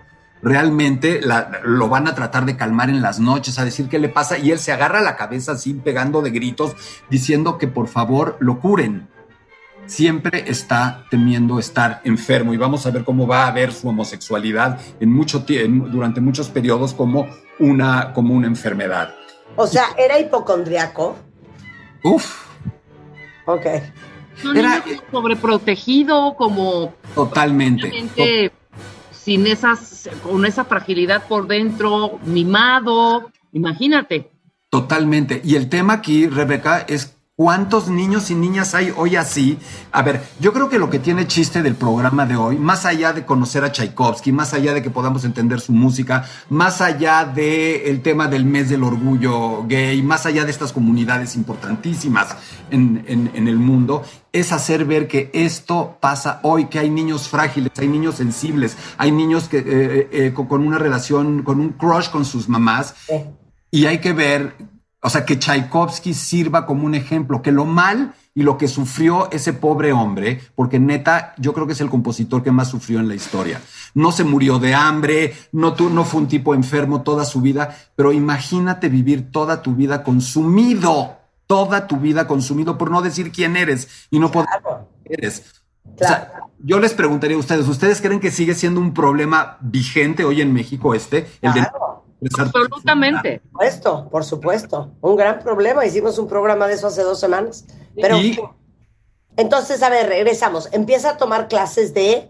Bueno, está con la institutriz, institutriz francesa. Está con una institutriz francesa y entonces tiene dos mamás. La, Ajá. tutriz francesa y la mamá. Pero la mamá está deprimida, está, le duele la cabeza, está triste, está tocando el piano y está cantando. Entonces, lo que tenemos, y, y por el otro lado, el ambiente homófobo, ultramarchista, histórico ruso, que sigue hoy. Tú- digo, Sí, claro. ¿Hay algún país, con todo respeto a la gente de ascendencia o, o- o de la comunidad rusa que puede escucharnos, pero no creo que haya un país donde, salvo los musulmanes, donde oficialmente haya una tendencia tan homófoba? Claro, totalmente. Esto, esto no es un cuento nuevo. Entonces imagínense al pobre niño en las circunstancias que describimos, rodeado de todos estos cosacos bebiendo vodka como locos. Claro, y en 1850. Además, Absolutamente. Está la, la historia, la historia está ruda. Entonces, bueno, el amor por la madre. Y en 1850, justo el año que dices, cuando tiene 10 años, la familia se muda a San Petersburgo. Que San Petersburgo es la ciudad fancy, in, pro, es, el, es un París. Es cool, ojo, cool, mucho más abierta. Se mudan ahí, Tchaikovsky se siente un poco, pero ya es un niño que no juega, ya es un niño que no sale, ya es un niño que prefiere estar tocando el piano aunque no toque muy bien y agarrado de las faldas de su mamá desde chiquito, gritando que la música le estalla en la cabeza. No está fácil el cuadro, ya lo habríamos, ya lo habríamos llevado con alguno de los especialistas que van al programa a los 100%. 100%. Ya estaría, ya estarían sus especialistas atendiendo primero a los papás. Y entonces en esta ciudad están un rato y, la, y, y el papá se los lleva a Moscú. Pero aquí empieza el cuento. Aquí empieza el cuento de verdad. Los papás deciden que el niño, como no muestra además tampoco grandes dotes musicales, y en Rusia en ese momento no hay músicos profesionales, no hay conservatorios, la música en Europa, la música de concierto, la música clásica, la música, la ópera, la hacen los europeos que van a Rusia. Catalina la Grande fue la primera que los llevó. Entonces todo lo ruso es música popular, las danzas populares, eh, eh, ahora sí que el ballet folclórico y la música culta viene de Europa. Los rusos no se meten con la música culta en ese momento. Se va la familia a Moscú y dicen, vamos a meter al niño a un internado. Houston, we have a problem. Imagínense ustedes a un niño de esas características que lo metan a un internado. Aterrado, aterrado, y es un internado de preparatoria del cual va a seguir entrar a la escuela de burócratas. Lo van a volver un burócrata de carrera. Y entonces viene el momento terrible. Tchaikovsky dice, no, por favor, no. Pero no es por favor, el niño se pone muy mal. Cuando se separan en la carretera, Tchaikovsky y su mamá, a Tchaikovsky le da un ataque. O sea, un ataque, corretea el carruaje, casi lo atropella el carruaje. Durante toda su vida, Tchaikovsky no pudo pasar por ese lugar de la carretera porque decía que le daba un ataque de pánico solo pasar por, el ata- por, por ese lugar. Vamos a llegar ya en un momentito más a la música para poder ir sí, venga, venga. No, lo que estamos haciendo con Buenísimo, está buenísimo. entonces, em, es el momento más traumático de su vida, pánico, todo esto, y entra a la preparatoria. En esta preparatoria él empieza a componer. Y fíjense, vamos a oír una de sus primeras composiciones, una canción que dura menos de dos minutos, pero escuchen la letra de la canción del niño. A ver, díganme ustedes a quién se le escribió. Eres tú, mi hada, mi ángel, mi amiga, la que como un elusivo fantasma me habla tan dulcemente y vuela alrededor de mí. Me das una tímida inspiración. Ojo con lo que sigue. Curas dulcemente mi enfermedad. Me das hermosos sueños, mi hada, mi ángel, mi amiga. Les late que escuchemos qué escribía Tchaikovsky para su mamá. Es una canción de amor a su mamá. Venga.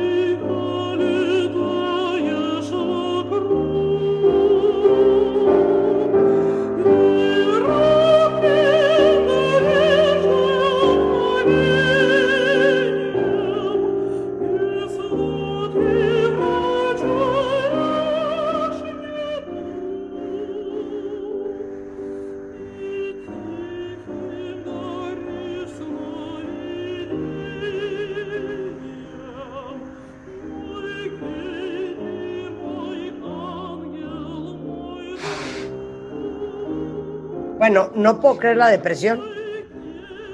No puedo creer la depresión de Tchaikovsky. Espérame, pero Marta, tiene menos de 15 años y está escribiendo eso. No manches. ¿Qué No es eso?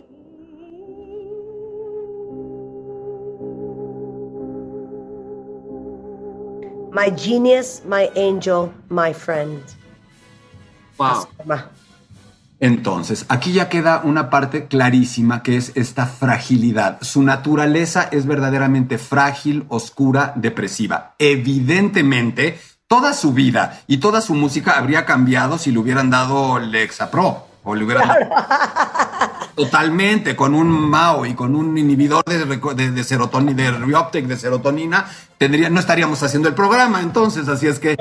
Pero bueno, pero espérense, porque aquí viene lo fuerte, y esto también es muy duro. Tchaikovsky se queda en esa escuela, lo pasan después ya a la escuela formal, y a ver, este niño hipersensible, depresivo, con un Edipo brutal, absolutamente eh, eh, sensible a las artes y a la música, entra a una escuela solo de hombres, internado, en plena adolescencia, donde eh, se rechaza, está prohibida cualquier relación o alusión a las mujeres, donde tratar de hablar bien o generosamente de las mujeres se ve como debilidad machista, en pleno despertar sexual, ¿a qué suena? A un caldo de cultivo inmejorable para la exploración, para la homoexploración. Es total y absolutamente normal. No solo eso, les dan clases, por ejemplo, de baile. Tienen que aprender a bailar. ¿Y qué bailan? Pues no bailan reggaetón, ¿verdad? Bailan valses.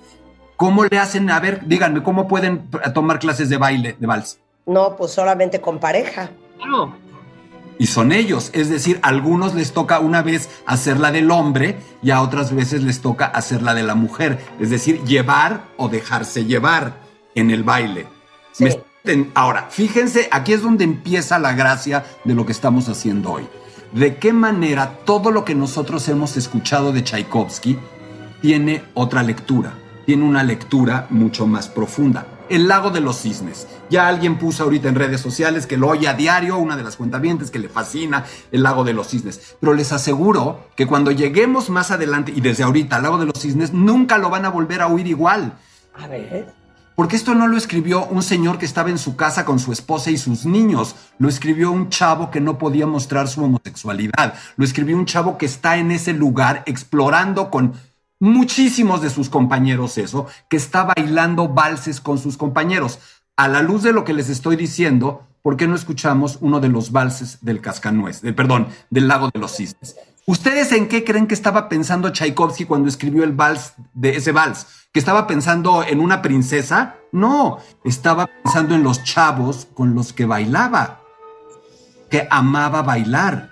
Entonces, ahora escuchen, vamos a escuchar el vals del Cascanueces, uno de los valses. Perdón,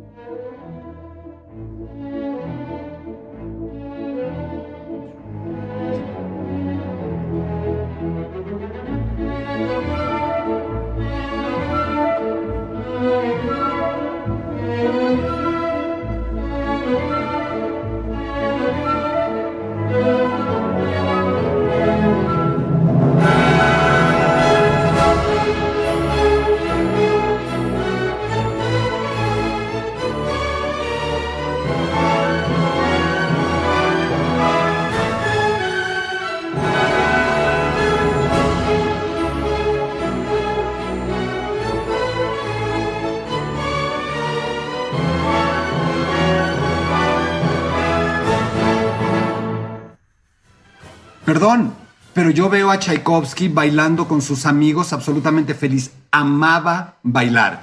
Entonces, a mí me parece que empezar a encontrar, que es lo que yo hago con mis cursos, tratar de convertir a estos personajes famosos de la historia en personas. Porque finalmente eran personas igual que nosotros, iguales que nosotros, con cosas que les dolían, con cosas que les gustaban, con cosas. La única diferencia eran es que eran genios extremos. Pero Tchaikovsky, como hemos dicho, era uno de los tantos niños y niñas frágiles que no pueden expresar su sexualidad que hay hoy en el mundo.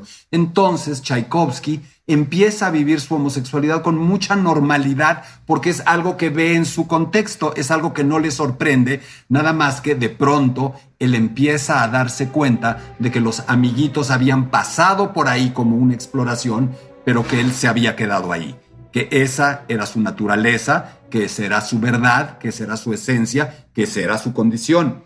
Y empieza poco a poco a avergonzarse de eso. Pero bueno, seguimos un poquito con nuestro cuento. Eh, a ver, esperen, esperen. ¿Podemos después del corte? Hacemos Sí. una pausa rapidísimo y regresamos Venga. a la historia de Tchaikovsky, celebrando el mes del Gay Pride con Gerardo Kleinburg, nuestro maestro en ópera, al volver. No se vayan.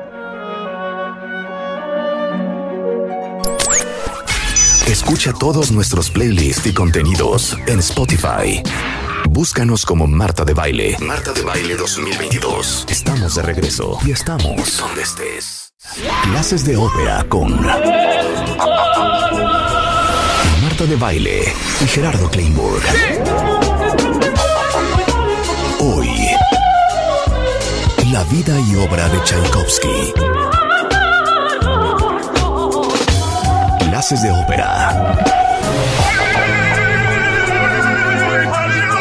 Solo por W Radio.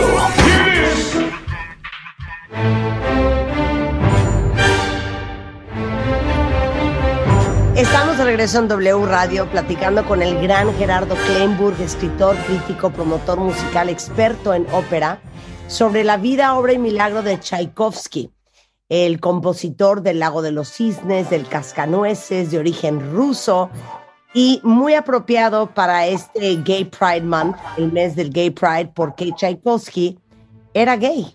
Entonces, ¿en qué nos quedamos, Gerardo? Se muere su madre. No, Se muere su madre a los 14 años. ¿Y de qué se muere? De cólera. Era bastante habitual y aquí tenemos otro tema de nuestro tiempo, ¿no? Fíjense, la- ¿cuántos puntos de contacto con el presente? Las epidemias, las pandemias. Tenemos una, eh, una de las tantas epidemias de cólera en Rusia.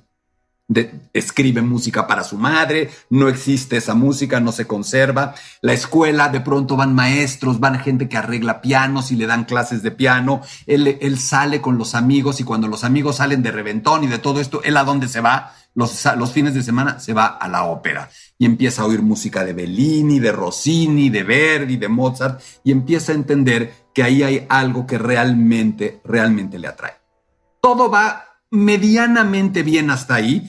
El, en 1859, a los 19 años, se gradúa de la escuela. Imagínate que Tchaikovsky se gradúa de burócrata. Imagínense ustedes que el título que recibe Tchaikovsky es de burócrata, lo meten a una oficina a hacer oficios, a empezar a escribir oficios, a preparar documentos, etcétera. Y en ese momento se da cuenta realmente de lo que, de que lo que dentro de la escuela era medianamente normal, era medianamente aceptado o tolerado, fuera de la escuela no lo es. Y que la homosexualidad está absolutamente mal vista. ¿Qué quiere decir mal vista? Ser homosexual en Rusia en ese momento implicaba lo menos que te podía pasar si te cachaban abiertamente era que te multaran. Si, no te, si pasaba de la multa, te hacían una suerte de descrédito público, una exhibición pública como homosexual. Si todavía reincidías, te quitaban todos tus derechos como ciudadano ruso. Y si todavía reincidías más, te mandaban permanentemente prisionero a Siberia. ¡Wow! Imag- Es decir, eh, Seguidos, claro. eh, eh, eh, no, es, no, no es como que te arriesgues, pero por supuesto ustedes creen que todo el grupo, que toda la población homosexual rusa dejaba de practicar la homosexualidad por eso. Obviamente no. Entonces empieza a suceder algo que no está lindo. En el momento en el que tú no puedes ejercer con plenitud tu sexualidad abiertamente, tiene que surgir de maneras que a veces no son las más padres, que a veces no son las más eh, recomendables. Hay algo más que Tchaikovsky aprende a hacer en la escuela. No era tan nerd. Aprende a fumar, a pesar de que la pena por fumar en la escuela eran latigazos. Si te cachaban fumando, te agarraban a latigazos en el recreo. Literal. O sea, pero, pero vean la verdad. No, es que en serio, pobre niño. neta, imagínense esta fragilidad en un contexto así, pero aprende a fumar y fuma como bestia toda su vida. Aprende a tomar y es casi alcohólico toda su vida. Aprende a jugar y es ludópata toda su vida. Aprende a bailar y es un bailarín feliz, pero por supuesto no puede, o sea, no le gusta bailar con señor, no le gusta bailar con chavas. Ah, O sea, ¿cómo le da vida, cómo tiene vida sexual Tchaikovsky? Underground. Completamente, es un mundo entero underground de homosexualidad. Y ese mundo underground es difícil que sea un mundo amable, un mundo rosa. Es un mundo rudo de homosexualidad. Y Tchaikovsky empieza a vivir esa homosexualidad de una manera ruda, en donde hay menores de edad continuamente, en donde hay prostitución homosexual de menores de edad completamente normalizada. A mí me dicen, por ejemplo, platicaba con, estaba platicando con mis hijas del programa que íbamos a hacer hoy y cuando les dije lo de la prostitución infantil y lo de estas tendencias pederastas, saltaron y dijeron, no, ya, Tchaikovsky se nos cayó en estos momentos. Y les dije, pero es, lo, es difícil acusarlo en un momento en el que eso era algo tan normal. Es como acusar de esclavistas a todos los que fueron esclavistas durante siglos. Era una tendencia absolutamente normal ser esclavista. No se, siquiera existía la noción de no serlo. En ese momento Tchaikovsky empieza a vivir en medio de esa nación homófoba esta vida underground completamente eh, extrema. Pero aquí Pero, empieza... pero todavía nadie reconoce lo espectacular de lo que componía. Porque no está componiendo ni más. Es un burócrata que hace oficios en una escuela, que le gusta la música, que tocaba el piano. O sea, a ver, ustedes tienen idea de muchos genios supremos de la historia de la música que a los 19 años no hayan escrito nada importante y que estén encerrados en una oficina escribiendo oficios sin enseñanza musical. Sí, no, fue un late bloomer. Pero total, lo que sí empieza a pasar en Tchaikovsky es que le empieza a dar miedo que se sepa. ¿Por qué? A ver, ¿cuál es el mayor miedo que puede tener Tchaikovsky de que se sepa su homosexualidad? Su familia, su papá. el rechazo de la gente, la sociedad, de su familia, de su hermano. Todavía no sabe que su hermano es gay. Todavía no, tiene varios hermanos, tiene varias hermanas, pero todavía no sabe que, o sea, yo me puedo imaginar el momento en el que su hermano se llamaba Modest, Modesto, un nombre muy ruso de esa época. Imagínense ese momento en el que los dos hermanos se dan cuenta de que ambos son homosexuales y de que ambos pueden confiar uno en el otro en algo tan tremendo como eso. Y podrán imaginar que se da una amistad, una complicidad total. Nadie en la vida cuidó a Tchaikovsky y cuidó que se protegiera el secreto de su homosexualidad como su hermano Modest. Me parece que es linda la historia de que al ser tan famoso Tchaikovsky su hermano lo cuidara. Vivía para su hermano, era su Dios y vivía entregado a su hermano. Y entonces, ya que está fuera, empieza a trabajar como burócrata y de plano se da cuenta de que no, de que eso no es lo suyo y de que lo suyo es la música. Sería de verdad porque tenía una vocación musical, sería de verdad porque se da cuenta de su talento o sería también por su Edipo, porque su madre es la música y de alguna manera entregarse a la música, yo me imagino en su inconsciente es entregarse a su mamá.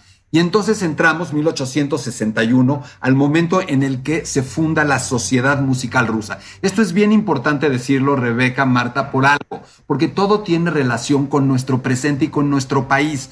No vivimos hoy un momento donde parece que el gobierno actual solo exalta las manifestaciones más tradicionales, folclóricas, artesanales del arte mexicano en detrimento de la otra cultura. Hay toda una protesta del sector cultural porque sienten y sentimos que no se está atendiendo eso otro. Es decir, ¿qué es el arte mexicano hoy? ¿Qué es el arte ruso de ese momento? Y empieza esta discusión en que lo europeo es europeo, es extranjero, toda la música de Beethoven, de Mozart, guácala, hay que ser rusos. ¿Y qué es ser rusos? Pues danzas cosacas, danzas de los Urales, danzas de Mongolia, danzas de todos esos pueblos que conforman la Gran Rusia. Entonces surge una asociación, una sociedad musical rusa que trata de decir, oigan, vamos a tratar de combinar estas dos formas de hacer música. Somos rusos, vamos a usar la música rusa, vamos a usar las canciones populares rusas, pero tratemos también de tomar toda la escuela de Occidente, toda la escuela europea de Beethoven, toda la escuela germana. Eh, es importante tratar de tener eh, estas dos escuelas de alguna manera unidas, de alguna manera eh, mezcladas de una buena forma. Entonces, Tchaikovsky eh, se siente cercano a eso, empieza a eh, involucrarse con esa música, con la música occidental y empieza a estudiar música. Es entonces cuando se forma el Conservatorio de Moscú, el Conservatorio de San Petersburgo también, y Tchaikovsky se vuelve alumno de la primera generación. Es casi casi el primer alumno que se inscribe en la historia del Conservatorio de San Petersburgo. ¿Saben cómo se llama el Conservatorio de San Petersburgo hoy? ¿Cómo? El Conservatorio de Conservatorio Tchaikovsky. Ah, pues sí. Eso está, eso está increíble, ¿no? Que uno de los fundadores, ¿cómo no? este chavo que nunca había tenido educación musical empieza a estudiar ahí y empieza a estudiar todo lo que tienen que estudiar los chavos al estudiar música. Hay un director del conservatorio que se vuelve uno de sus amigos, de sus protectores. Es importante tener ese nombre en mente, Anton Rubinstein. Y ahí sí se da cuenta de que de verdad tiene un talento musical enorme. De alguna manera ese talento musical estaba sepultado debajo de todas esas otras circunstancias, eh, circunstancias a las que hemos hecho alusión y ahora al estar en la escuela aflora y de pronto a la primera de cambios escribe su primera sinfonía. ¿Por qué es importante una sinfonía? Porque es como el- el- el- el- lo más aspiracional que hay para un compositor. Llegar a escribir una sinfonía, una ópera, un ballet, son palabras mayores. Y eh, Tchaikovsky escribe su primera sinfonía a la que le pone Sueños de invierno. Pero ahora vamos a escucharla, pero es importante mencionar que el elemento que empieza a caracterizar toda la música de Tchaikovsky a partir de este momento es música hermosa, música melodiosa, música popular, música que todos amamos y que nos suena romántica, con algo oscuro que siempre está presente, que va y viene, va y viene. ¿Se dan cuenta? Es su vida. Es un hombre que está tratando de pasarla bien, que está tratando de, como todos nosotros, no cuando estamos con una ansiedad o con lo, lo que nos da miedo en la vida, que de pronto estamos felices, estamos de fiesta, estamos en el reventón y de pronto, ¿qué dice el estómago? Sentimos nuestros miedos. Todos, tú, Rebeca, tú, Marta, todos. En el momento menos, en el momento más padre, cuando mejor le estás pasando, no sientes ese, es- esa cosa de, de pronto de, de, de dolor. Eso es la música de Tchaikovsky. Entonces, yo les propongo que con esta óptica o con esta, eh, con esta visión, escuchemos fragmentos, eh, un fragmento de la primera sinfonía de Tchaikovsky. Les los invito, además, las invito a que escuchen cómo el invierno del que habla Tchaikovsky no solamente es un invierno que retrata la, eh, eh, eh, no es un invierno de tarjeta postal. Sí, Tchaikovsky es un maestro para reproducir ambientes desde la música, pero que se den cuenta como las cuerdas temblando, sí es una especie de titiritar o de tiritar de frío, cómo tenemos música popular rusa, pero cómo se va sintiendo la tensión, la tensión que aparece. Venga. Eso, escuchemos.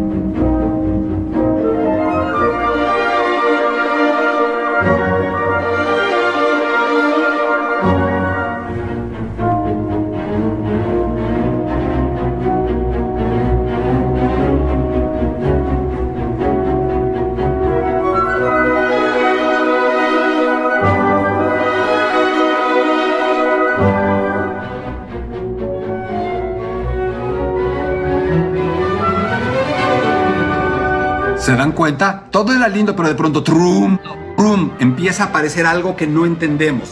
Y ahora le voy a, le- le- eh, vamos, tenemos lista en cabina otra, otro fragmento de, ese, de esa sinfonía en donde vamos a ver cómo se va generando la angustia, cada vez más angustia, cada vez más angustia, y de pronto, atención, esta es clase de música. Ahora viene, este es punto, este es clase, clase. Fíjense que de pronto vamos a oír, a ver, ¿cuál es una de las obras más famosas de Beethoven? La Quinta Sinfonía. ¿A qué suena en la Quinta Sinfonía? Ta, ta, ta, tan, ¿cierto? Sí. Ta, ta, tan. Todo el mundo dice que eso es el destino, el destino acechando, persiguiendo a Beethoven. ¿De acuerdo? ¿Qué, a do- qué creen que va a hacer Tchaikovsky? Va a tomar ese tema, no con esas notas, pero esa sensación, ta, ta, ta, tan, ta, ta, ta, tan.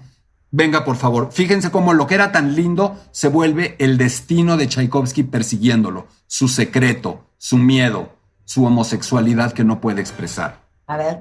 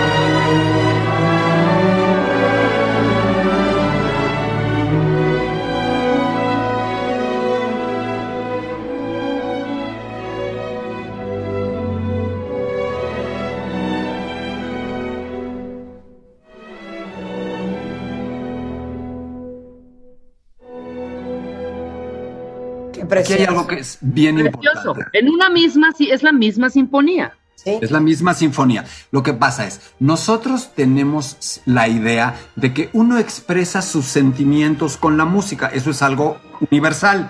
Pero eso no fue siempre así en la música clásica. En la música clásica, en todo el periodo medieval, en todo el periodo renacentista, en todo el periodo barroco, más bien era música utilitaria. Se hacía para las misas, para las ceremonias, para, las, eh, para los bailes, etc. Es decir, era música que cumplía una función donde lo que el compositor sentía no era tan importante. Esto empieza a suceder en el romanticismo, en el siglo XIX y mucho, un poco antes, con Beethoven, donde ahora el, per- el, el compositor es el tema de la obra. La obra se trata de él. Hoy lo entendemos con la música pop, pues cuando fulanito escribe una canción, está hablando... Oye, sus- cuando Taylor Swift te corta con un novio, escribe una canción. Sí, claro. Ah, eh, claro, pero eso no era, y también empieza a suceder con la música clásica, pero ¿saben cuándo? Con Beethoven y con quién en particular, con Tchaikovsky. ¿De qué se tratan las rolas de Tchaikovsky, entre comillas rolas? De él. Todo se trata de él. ¿Por qué? Es muy interesante lo que hace. Él no puede decir que es homosexual. Él no puede asumir su homosexualidad en público y lo que hace, encriptado en su música, es poner eso. No puedo hacer eso. O sea, trato de divertirme, trato de bailar, trato de evadirme, trato de tomar, trato de reventarme y pone esta música linda de bailes, es- eh, eh, súper eh, súper bombástica y siempre, ¡pum!, llega esa parte horrible, esa parte que le da miedo. De eso.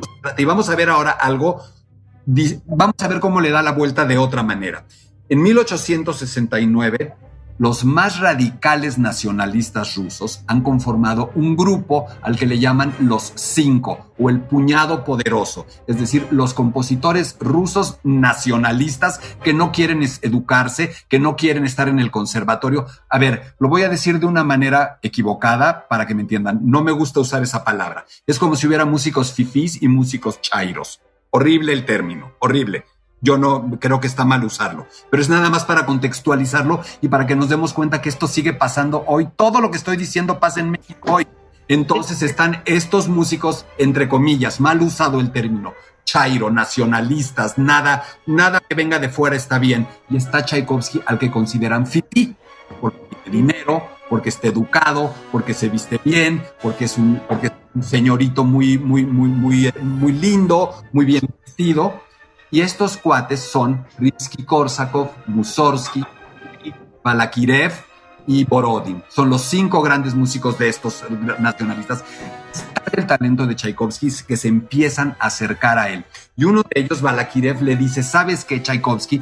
Tú tendrías que escribir una obra musical súper pegadora sobre un tema de Shakespeare. Ahorita van a ver lo, que sucede. Le dice, ¿por qué no escribes algo sobre Romeo y Julieta?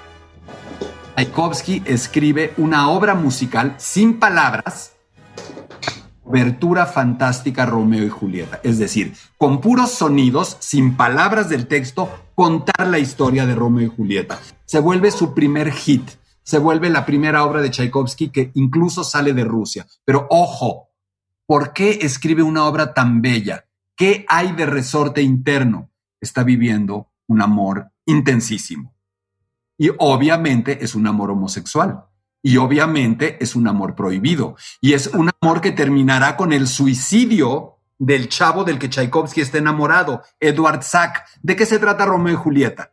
De un amor prohibido que no Ajá. se puede llevar a cabo y donde alguien se suicida. Se suicidan. ¿Es una coincidencia? Pues tú puedes oír la abertura de Romeo y Julieta de Tchaikovsky y gozarla igual, pero si sabes lo que estamos hablando en este momento, no la vas a oír igual.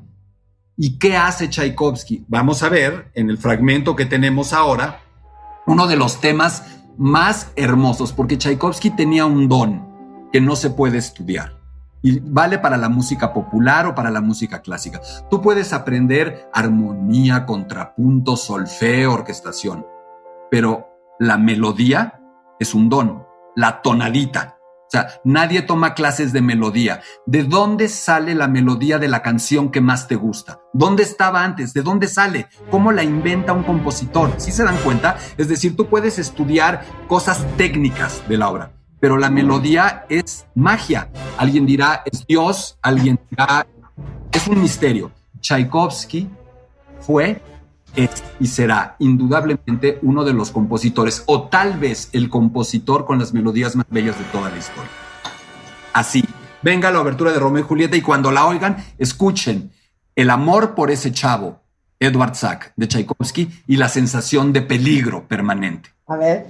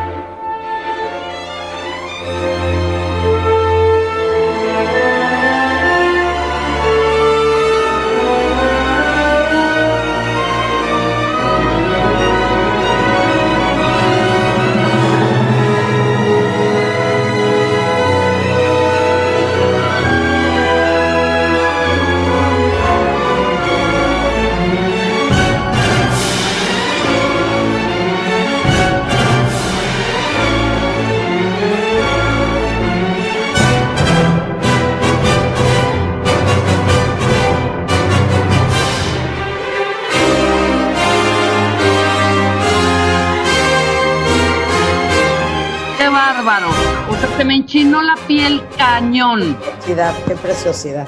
es eh, en qué se ha convertido ese niño frágil pegado a las faldas de su mamá, con que no se puede sacar la música de la cabeza, buleado, etcétera, se convierte en este chavo que puede escribir obras de esa intensidad, pero que se esconde detrás de la historia de Romeo y Julieta, en vez de decir, no señores, no señoras, esta obra está escrita para mi amor, Edward Sack no puede hacer eso.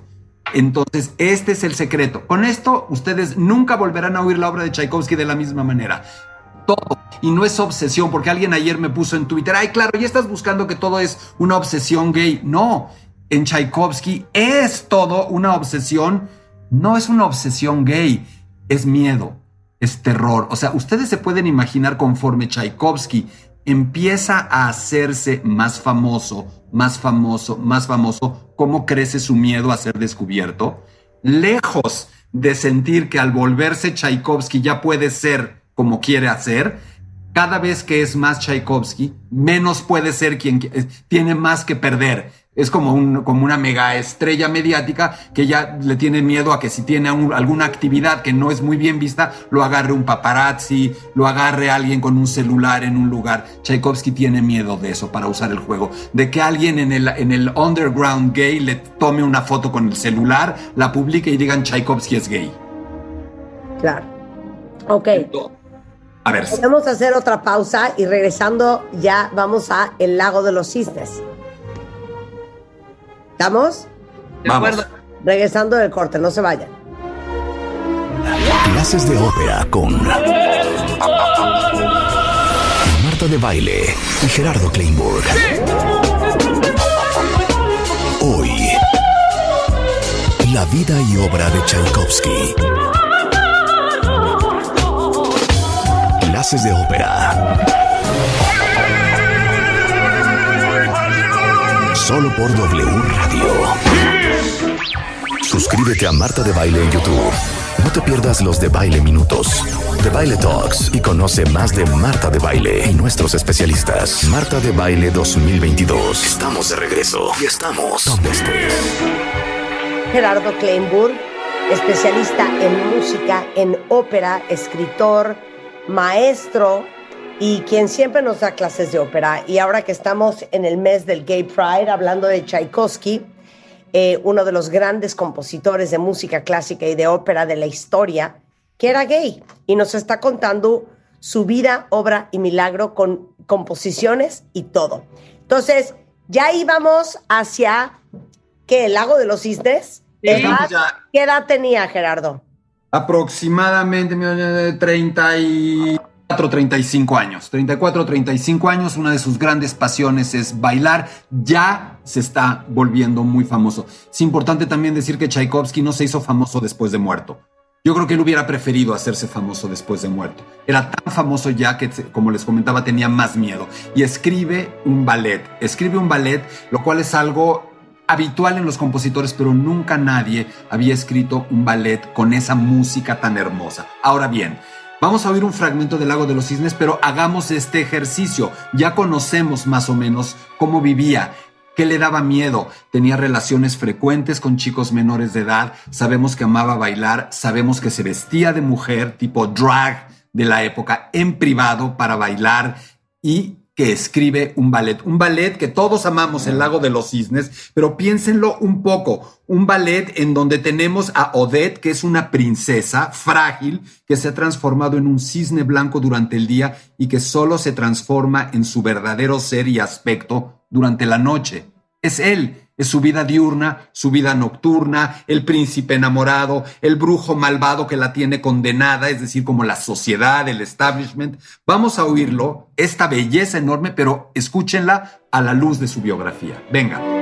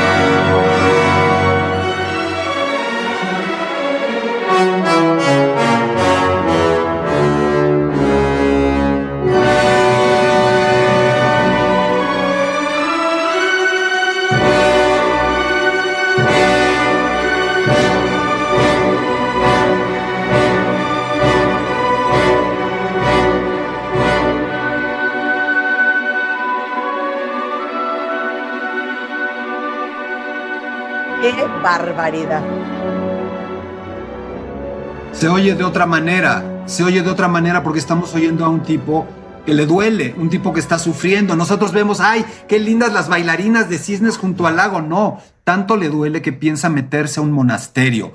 O sea, el tipo que era un reventado total dice, basta, tengo que detener esto. Tengo que cu-". Él cree que se puede curar, ¿eh? cree que es una enfermedad. Se casa. Se casa con Antonina Miliukova, se casa con ella, es un desastre, no funciona, se, de- se separan muy pronto. Después viene eh, una mujer que lo apoya, que lo patrocina, Nadiezda Fonmek, muchísimo. Pero espérame un segundo, se casa con Antonina, Antonina, sí, que así se llama mi hija.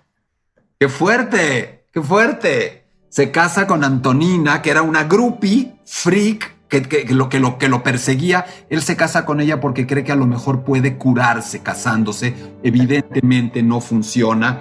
Después de eso, de, de ese matrimonio, eh, se, se- se- yo creo que... eh, no sé si escuchamos, eh, Rebeca, el concierto o nos vamos directo al, al... Yo creo que no. Yo creo que no escuchamos el concierto porque es importante contar algo Y después ha- hacemos un fragmento, claro. algo, y, y mejor, en vez de, sí, y terminamos con eso, sí, perfecto. Esto es muy importante. Me voy a, necesitamos atención tres minutos porque esta es la parte dura y no en nuestras notas, no las incluí porque quería sorprenderlas también a ustedes, Marta y Rebeca. Tiene una mujer que lo apoya durante muchísimos años, Nadiezda Fonmek, que le da dinero, amor platónico también. eh, o sea, él tiene mucho pegue, nunca se conocen, ella pone como pretexto no conocerlo, solamente intercambian más de mil cartas en 13 años, mil cartas en 13 años, donde él cuenta todo y viene el momento de su muerte. El momento de su muerte en 1893 es algo que todavía no se entiende. Está en plenitud, es famoso en todo el mundo, en Estados Unidos, escribe su sexta sinfonía, se va a reestrenar en Moscú y a los siete días, llegando a San Petersburgo, se muere de cólera. Su hermano dice, se murió porque fue un descuidado y se bebió un vaso de agua sin hervir en plena epidemia. Imposible. Era un idiota. Era un tipo con mucho dinero. Nadie en esa posición bebía agua sin hervir o agua embotellada. Y empiezan los rumores. ¿De qué murió Tchaikovsky? Lo primero que dicen es, bebió el vaso de agua con cólera intencionalmente y se empieza a hablar de un suicidio. Y ahora, en las décadas recientes, ha surgido evidencia dura de que no, de que Tchaikovsky se suicidó pero no voluntariamente, de que se metió con el hijo de un conde, el conde era íntimo amigo del zar, escaló el escándalo, un abogado que iba a defender a Tchaikovsky era compañero de su escuela, todos los compañeros de la escuela temen la deshonra de la escuela y tal vez que se revele su propia homosexualidad, le hacen un juicio sumario privado y lo condenan a suicidarse. Estamos hablando Qué fuerte. O sea, esto ya, esto ya no es, no, no tiene nada de anécdota. Y Tchaikovsky no bebió un agua con cólera, sino que le dieron arsénico y que durante algunos días empezó a tomar arsénico para generar síntomas horrorosos parecidos a los del cólera. Tchaikovsky, todo indica, fue condenado a muerte por homosexual por un tribunal de excompañeros de la facultad.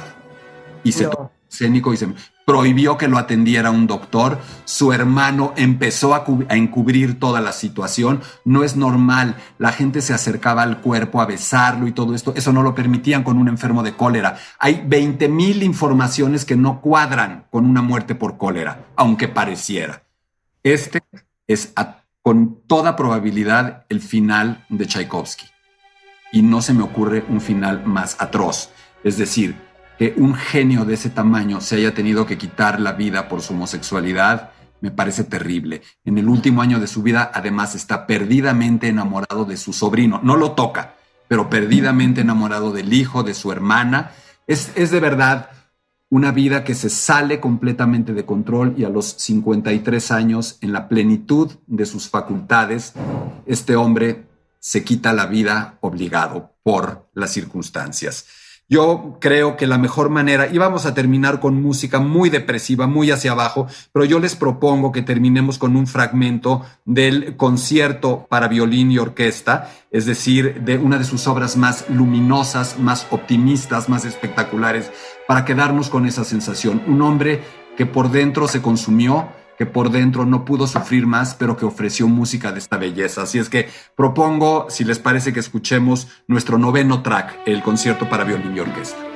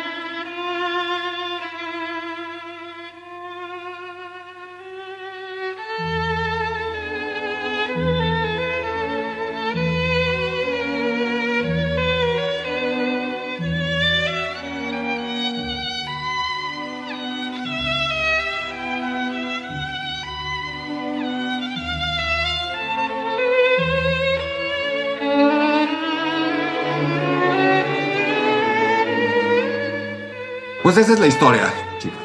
Oye, les quiero decir que Gerardo Kleinburg da muchas clases sobre ópera, sobre Tchaikovsky, pero sobre muchos otros, muy seguido. Síganlo en sus redes. Es en Facebook Hablemos de Ópera. Es G. Kleinburg con K en Twitter, Gerardo Kleinburg en YouTube.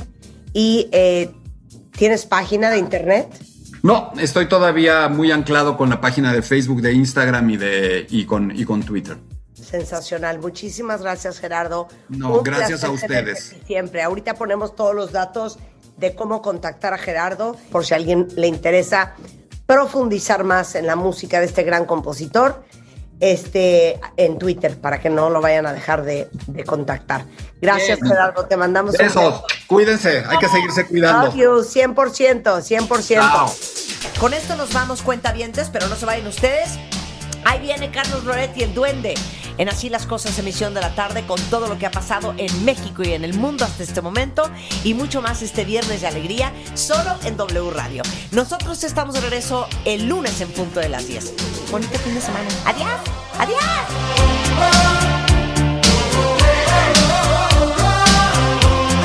¿Por qué tiene tienes que salir con 12 personas antes de conocer al amor de tu vida?